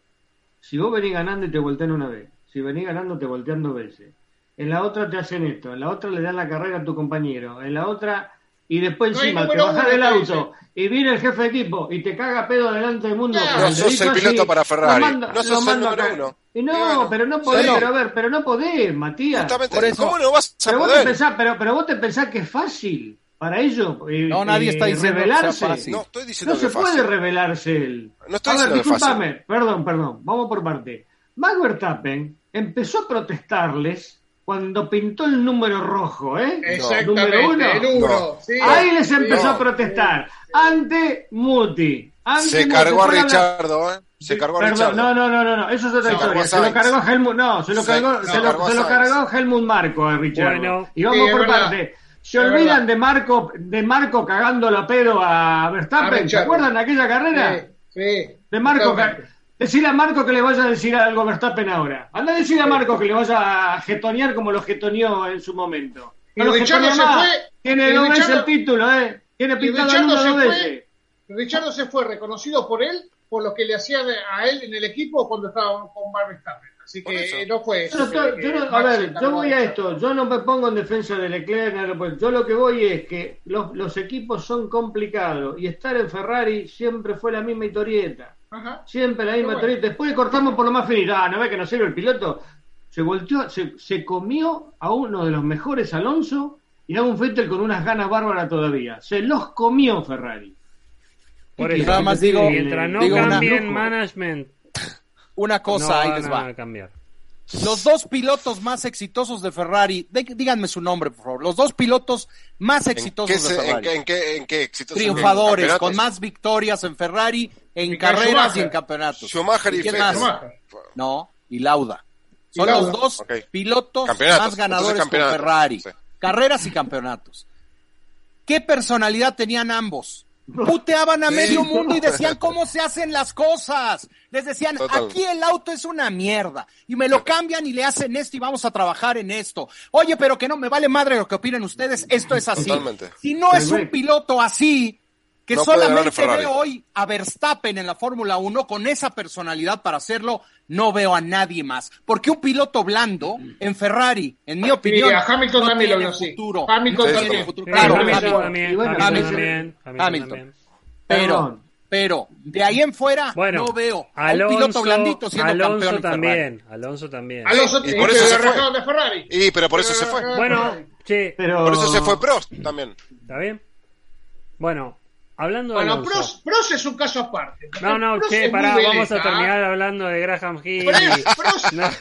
Pará, no, no, seguimos el pará, lunes que. No me toques, a- una- no me toques, no me toques al, no, no me toques al eh. Pará, pará, pará, pará. Hagamos un dejamos podcast, como tema, el viejazo dale. y hablemos Eso. de eso. El lunes. El lunes al que viene lo tratamos, en la previa de El lunes que viene lo tratamos, dale. Quedamos Déjame de joder con Pro, que Pro está bien con Dios y con el diablo. Los hizo, pelear, los hizo pelear un título después de no sé cuántos años. Un animal, Pro muchachos, mi pros- mujer me dice que estoy gritando. pros de un que- argentino, ¿eh? Pros de un argentino los hizo pelear. Claro, les- les- casi les hace ganar el título. Lo tuvieron que tirar afuera. muchachos, Pero escúchame, Andrés, selecciona bien a la gente que elegí de, de panelista. Traes a un tipo que es fanático de Hamilton, habla bien de Hamilton. y No lo mata nunca lo demás. Después habla bien de Pro. Dejame No joder, sé qué pasó, no sé qué pasó. Bueno, gente, vamos a empezar a cerrar, pero este, nos queda un tema más y eh, agarro uno de los que estuvimos hablando recién. Alonso. Queda un tema más para cerrar el, el- el podcast y es el tema de Alonso. Bueno, que que maneje. sí, bueno, eh, se Ajá. acaba de las últimas cosas que dijo de, de su equipo. Vamos a dos cosas vamos a hablar, ¿no? De lo que pasó en Estados Unidos y lo que terminó pasando esta semana, que dieron vuelta el, el digamos, la apelación ganó, que es algo inusual. Eh, y lo otro es lo que ya está hablando del, del equipo. O sea, mm, evidentemente Alonso, no sé, el equipo, eh, digamos, a esta altura del partido podría decir, bueno, no sé, te damos dos carreras sabáticas, tomate el fin de semana, porque hoy lo que dijo fue, no, no, no es un tema de mala suerte, es que no estamos preparados, o sea, lo dijo directamente, dijo, el auto no va, o sea, y aparte otra cosa que dice, y bueno, esto, viste, Alonso está en la Fórmula 1 hace mucho tiempo, es se rompe siempre el 14. Y sí, se rompe desde que te empezás a ir. ¿Entendés? O sea, o sea, también es eso, ¿o no? O José. Sí, mira, yo- la verdad, este, eh, bueno, eh, suele, suele ocurrir, ¿no? Que cuando un piloto se quiere ir le empiezan los problemas, ¿no? Eso es, es- es- es- también es histórico. Este, lo que pasa que, bueno, a ver, uno no le quiere caer, yo no creo que a ver al PIN le convenga que el auto de Alonso se No, pare. no, pero. Por más que, que, que muchos, este, en, en algunas épocas hubo, hubo casos raros, pero yo creo que en este momento al PIN no le conviene que, el- que- No, aparte el los, los puntos se son millones, ¿no? También. ¿Entendés? Ahora, nosotros, vos fijate, vos decís, bueno, está bien. Este, recién estábamos hablando de, la, de las formas de cada piloto. No sé, capaz que la forma que Alonso usa el auto, por eso se rompe. No saber. No, bueno, si querés, no. si querés, eh, si querés ver, ser malo, no, no, no, vamos por parte. Yo, a ver, ustedes saben que yo soy, yo siempre dije, si gana Alonso me ven desnudo, ¿está claro? O lo tengo que explicar otra vez. Pero, a ver, yo soy aloncista de, lo, de, de- de Alonso arriba del auto. Yo creo que, a ver, este, obviamente, Fernando es así. Obviamente que el tipo se baja del auto, caliente, se enoja y obviamente se pelea con todo el mundo. Y bueno, ¿qué quieren que haga? Escuchamos, escuchamos, una- escuchamos las dos campanas, a Ottman y escuchamos a Alonso. También, en la previa Gran Premio Mati hubo una entrevista muteado. exclusiva de Juan ¿Cómo, Andrés? No, perdón, porque Mati lo veía hablar y, y está Ah, muteado. ok. En la previa también de, de México, Juan José Loli estuvo entrevistando a Alonso. Entonces le explicó cómo fue el tema de, de, y demás y por qué te va. Y le dijo, la realidad es que me volvieron de hace dos o tres meses. Yo ya sí, me siento grande, tengo 40 años y le vengo diciendo, ¿qué vamos a hacer en el que viene? No, sí, esperá, quédate tranquilo porque tenemos que arreglar. ¿Qué vamos a hacer en el que viene? No, esperá, quédate tranquilo. Y pero Piastri que está atrás, no, pero esperá, quédate tranquilo. Y le dijo, yo no me prometieron nada. Me decían que me quede tranquilo. Y yo venía esperando. Se va Vettel de Aston Martin. ¿Y qué hago? Hoy hablo con Aston Martin. Aston Martin me ofrece algo por dos años, muy buena plata, así dijo, muy buena plata. ¿Y qué voy a hacer a mis 40 años? ¿Voy a quedar esperando en la fin que se terminen de decidir qué es lo que van a hacer conmigo o me voy a Aston Martin? Obviamente agarré yendo a Aston Martin. Y para rematarla dijo, yo sé que Alpine el año que viene no va a salir campeón, pero también te digo que sí que Aston Martin tampoco va a salir campeón, le dijo. O sea, ninguno de los dos van a salir campeón. Pero me ofrecen buena torta, tengo 40 años, voy a seguir corriendo, le dice. Capaz que una de esas pego y gano una carrera.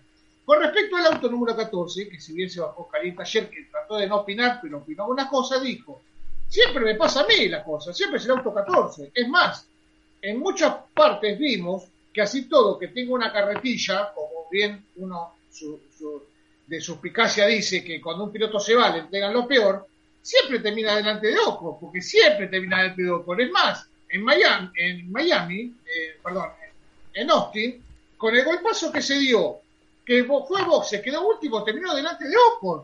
O sea, eh, con los puntos que le devolvieron. O sea, siempre termina delante de Ocon. O sea, Alonso, como dice eh, José, y lo digo yo personalmente, yo soy alonsista cuando se sube el auto, porque me gusta el Alonso como compite, es un fuera de serie. Después fuera de, lo que es el auto tendrá sus cosas. Habla por demás, no habla por demás y demás.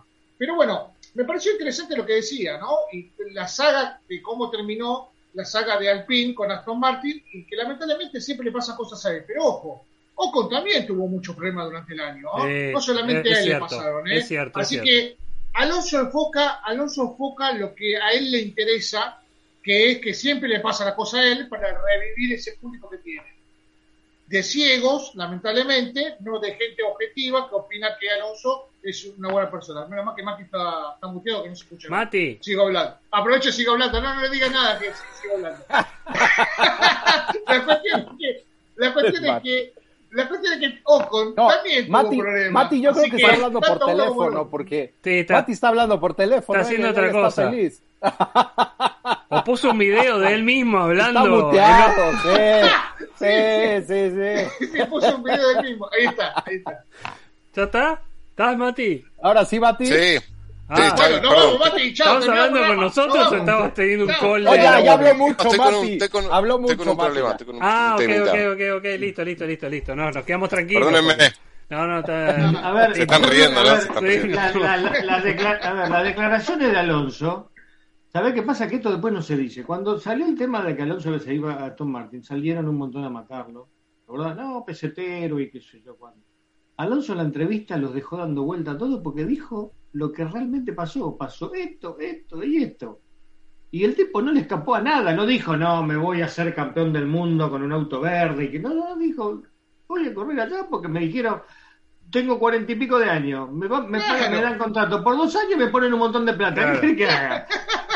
¿Qué, haría cuatro. ¿Entendés? Después dijo, yo sé que el Alpine capaz que no sale campeón del mundo, con el Aston Martin menos, pero capaz que... Y tiene razón. Ahora, ¿te das cuenta razón. que eh, es decir, todo, todo lo que se hizo, lo que pasa que, a ver, obviamente que lo que dice Alonso, y volvemos a lo mismo de siempre, ¿no? Porque Alonso salió a decir algo de, de que los dos campeonatos de Verstappen eran mejor que los ocho de, de- que los siete de. Hamilton.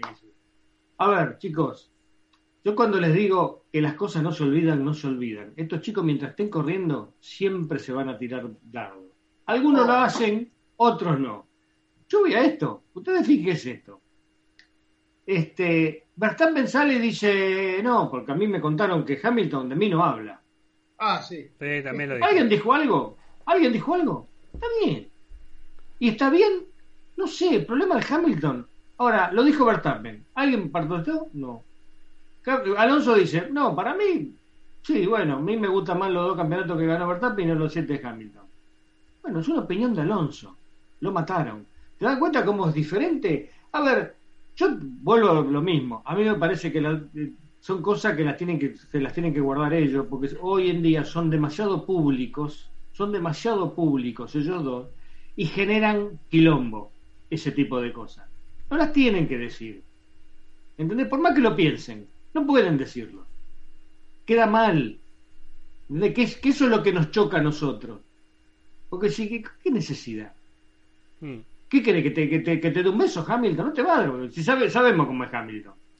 ¿Y qué querés? ¿Que te abrace? No, no te va a abrazar, Max. No te va a dar un beso.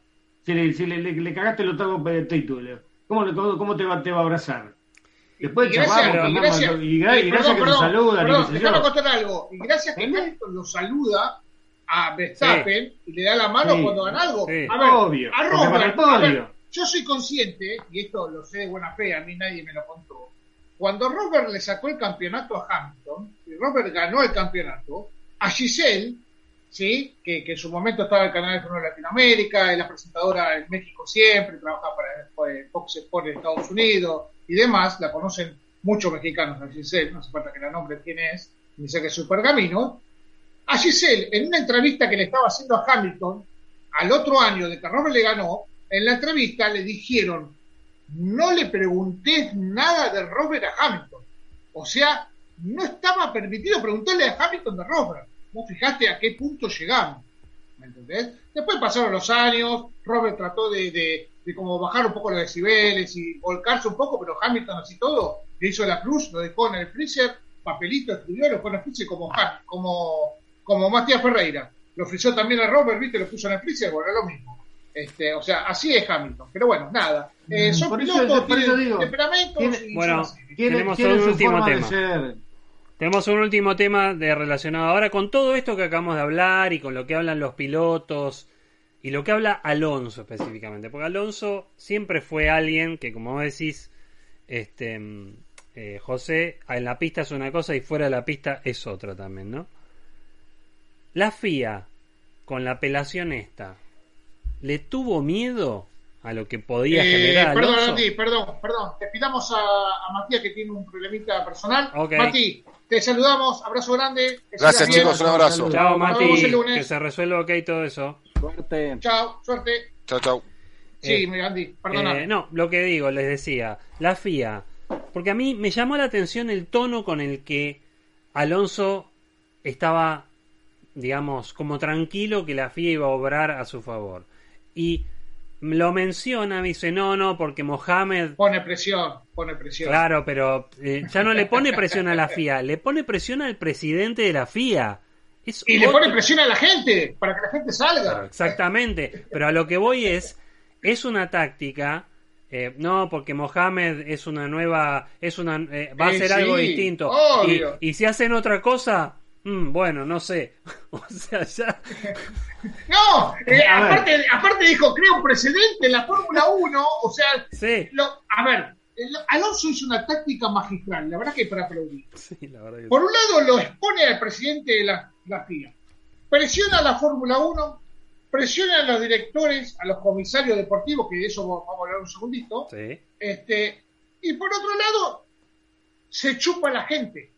Claro. ¿sí? Entonces se arma el combo perfecto. Mirá cómo será el combo perfecto que armó, el revuelo que armó, que pobre a la chica esta, Silvia que se llama, es sí. española, le sacaron los pergaminos desde cuando lo penalizó Alonso, que estaba en el baño, allá que corría por karting, Sí. como tenía 10 años más o menos. Sí, o sea, y tuvo que salir Alonso en las redes sociales a, a- A a defenderlo. bajar un poco el tono de, de cómo se había elevado, ¿me entendés? Pero bueno, no vamos a juzgar una actitud u otra porque la realidad es que hubo errores de la FIA en este caso, ¿sí? A mi entender. Ah, Pero eso ni hablar, ya lo discutimos el año pasado. Pero Alonso hizo una jugada magistral. Bueno, de hecho está cómo terminó y volvieron los puntos. Ya está, listo, no hablemos más. Totalmente. Pero la verdad, chapó para Alonso por lo que hizo.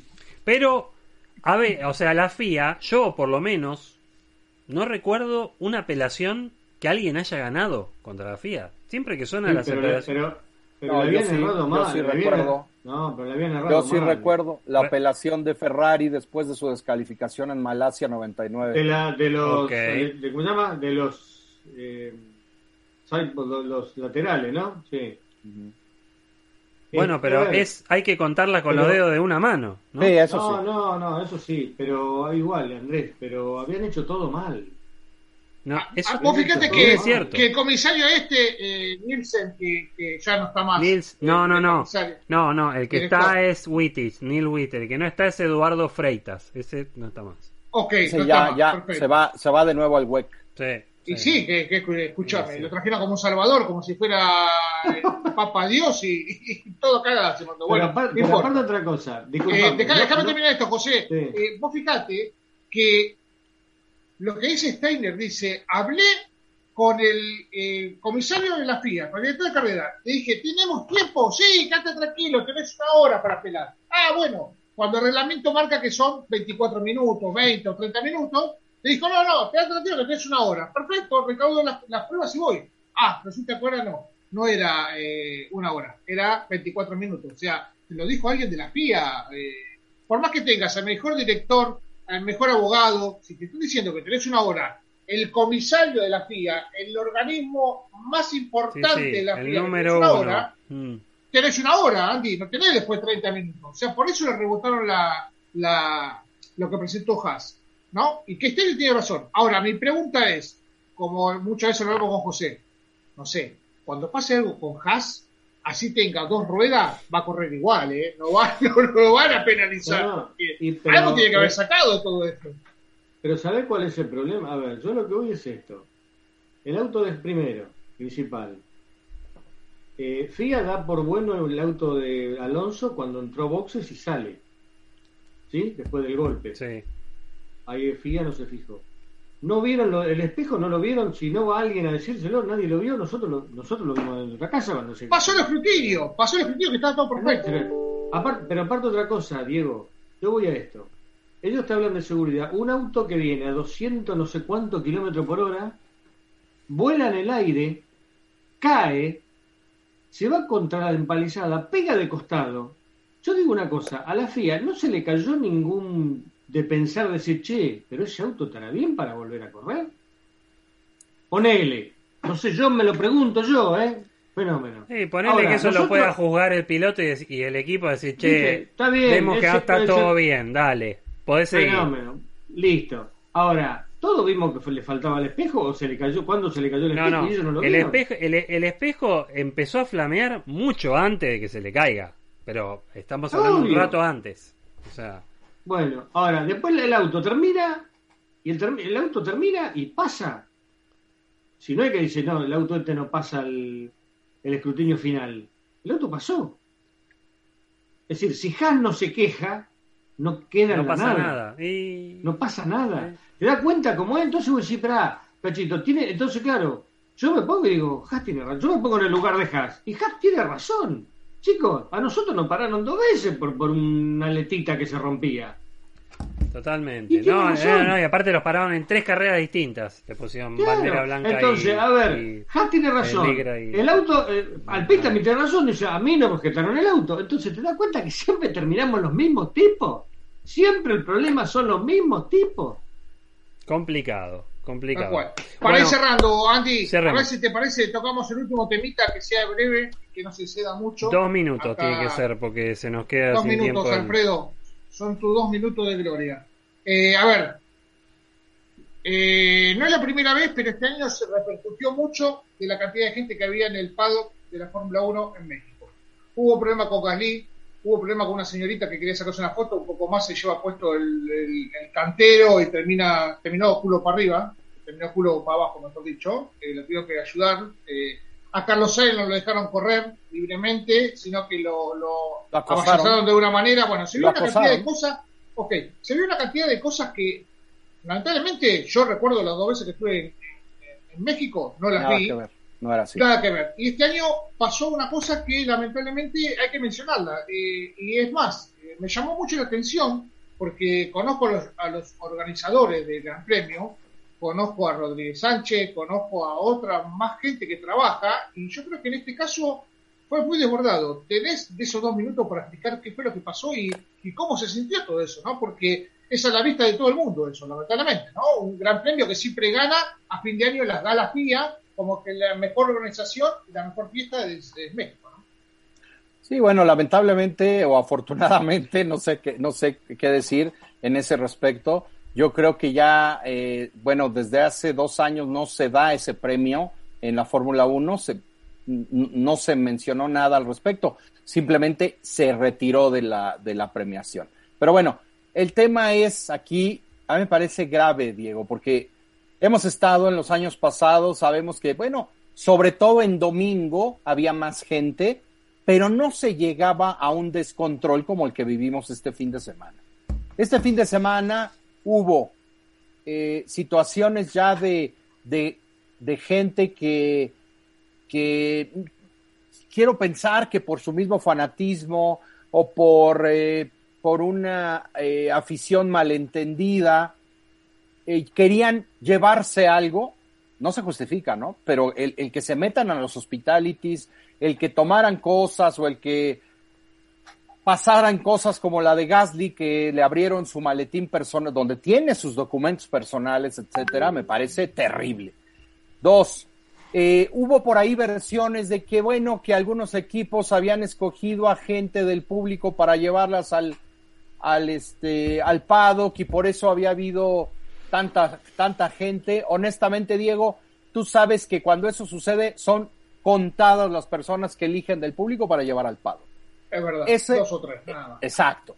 Eso no es motivo para que se llenara así el, el paddock. Esto fue, creo yo, una, un, un exceso de venta de eh, entradas de paddock club, creo yo, o invitados VIP. Al final, aunque sean invitados VIP, ese, esa entrada la paga alguien. La paga una empresa, la paga un sponsor, etcétera. Entonces, ¿qué pasó aquí?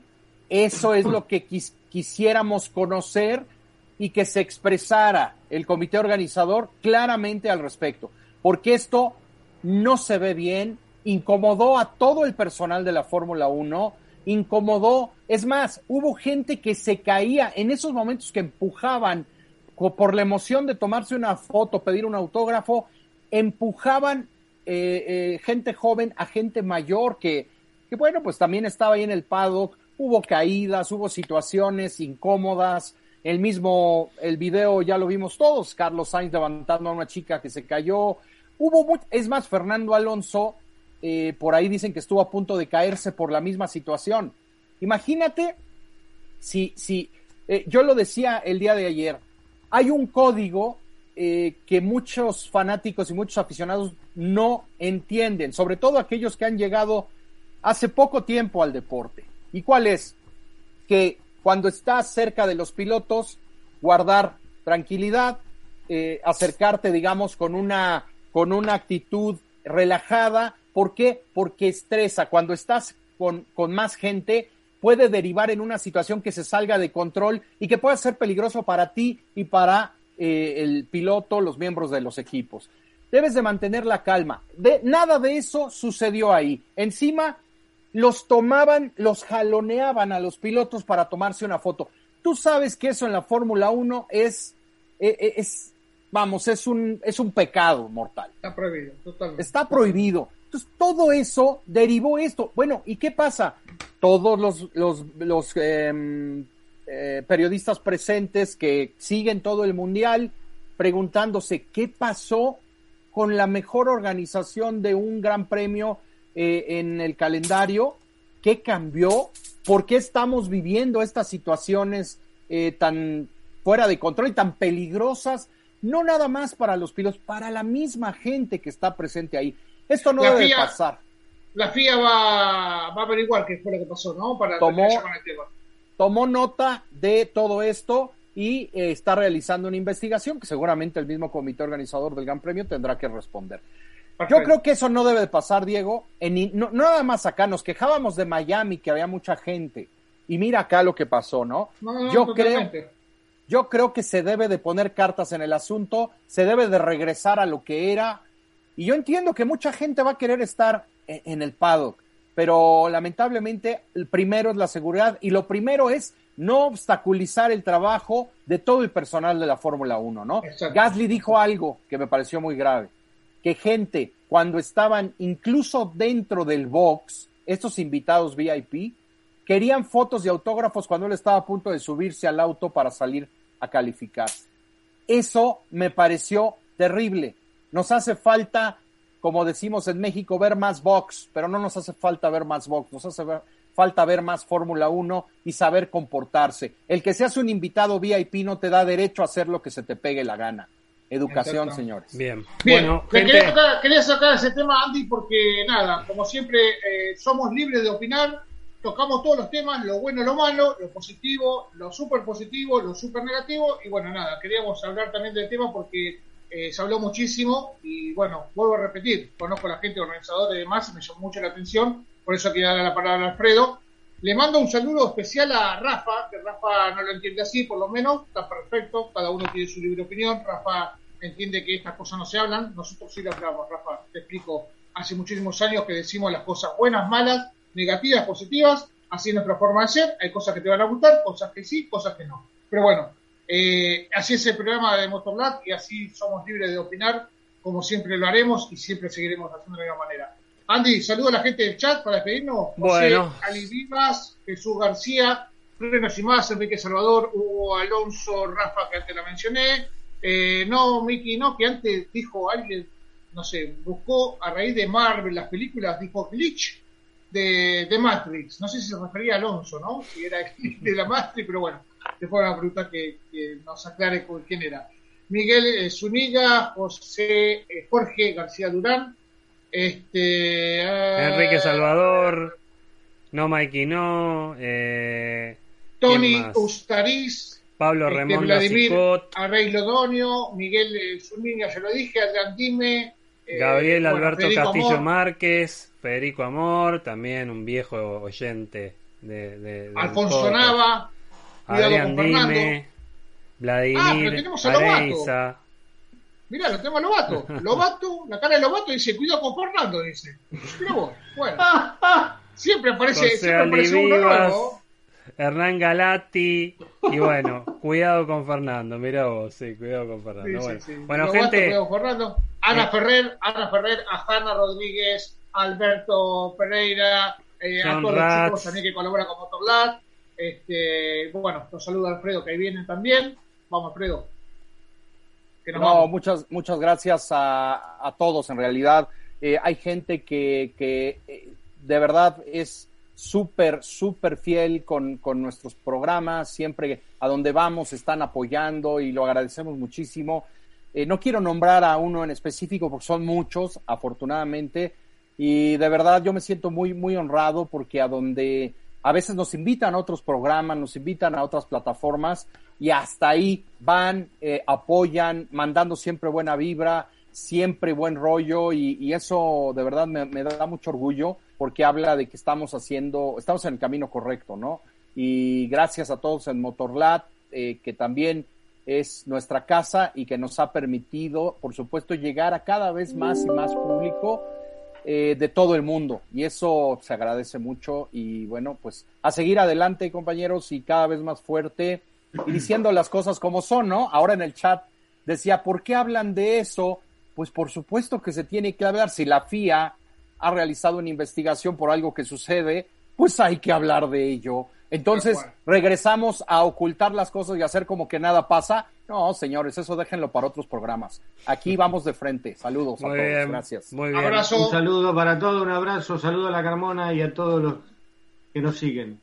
Nos Chao vemos, gente, nos vemos el lunes que viene y, y ahí este, va- vamos a seguir Tenemos a hablando mal de Ferrari. Tilton, Matt, Matt Tilton y Javet Tilton, ¿era? ¿Cómo era? Javet No, Jack- Tilton también. Jack Titon. Jack, Jack Jack, Titon. Jack, Jack, Jack Dinton.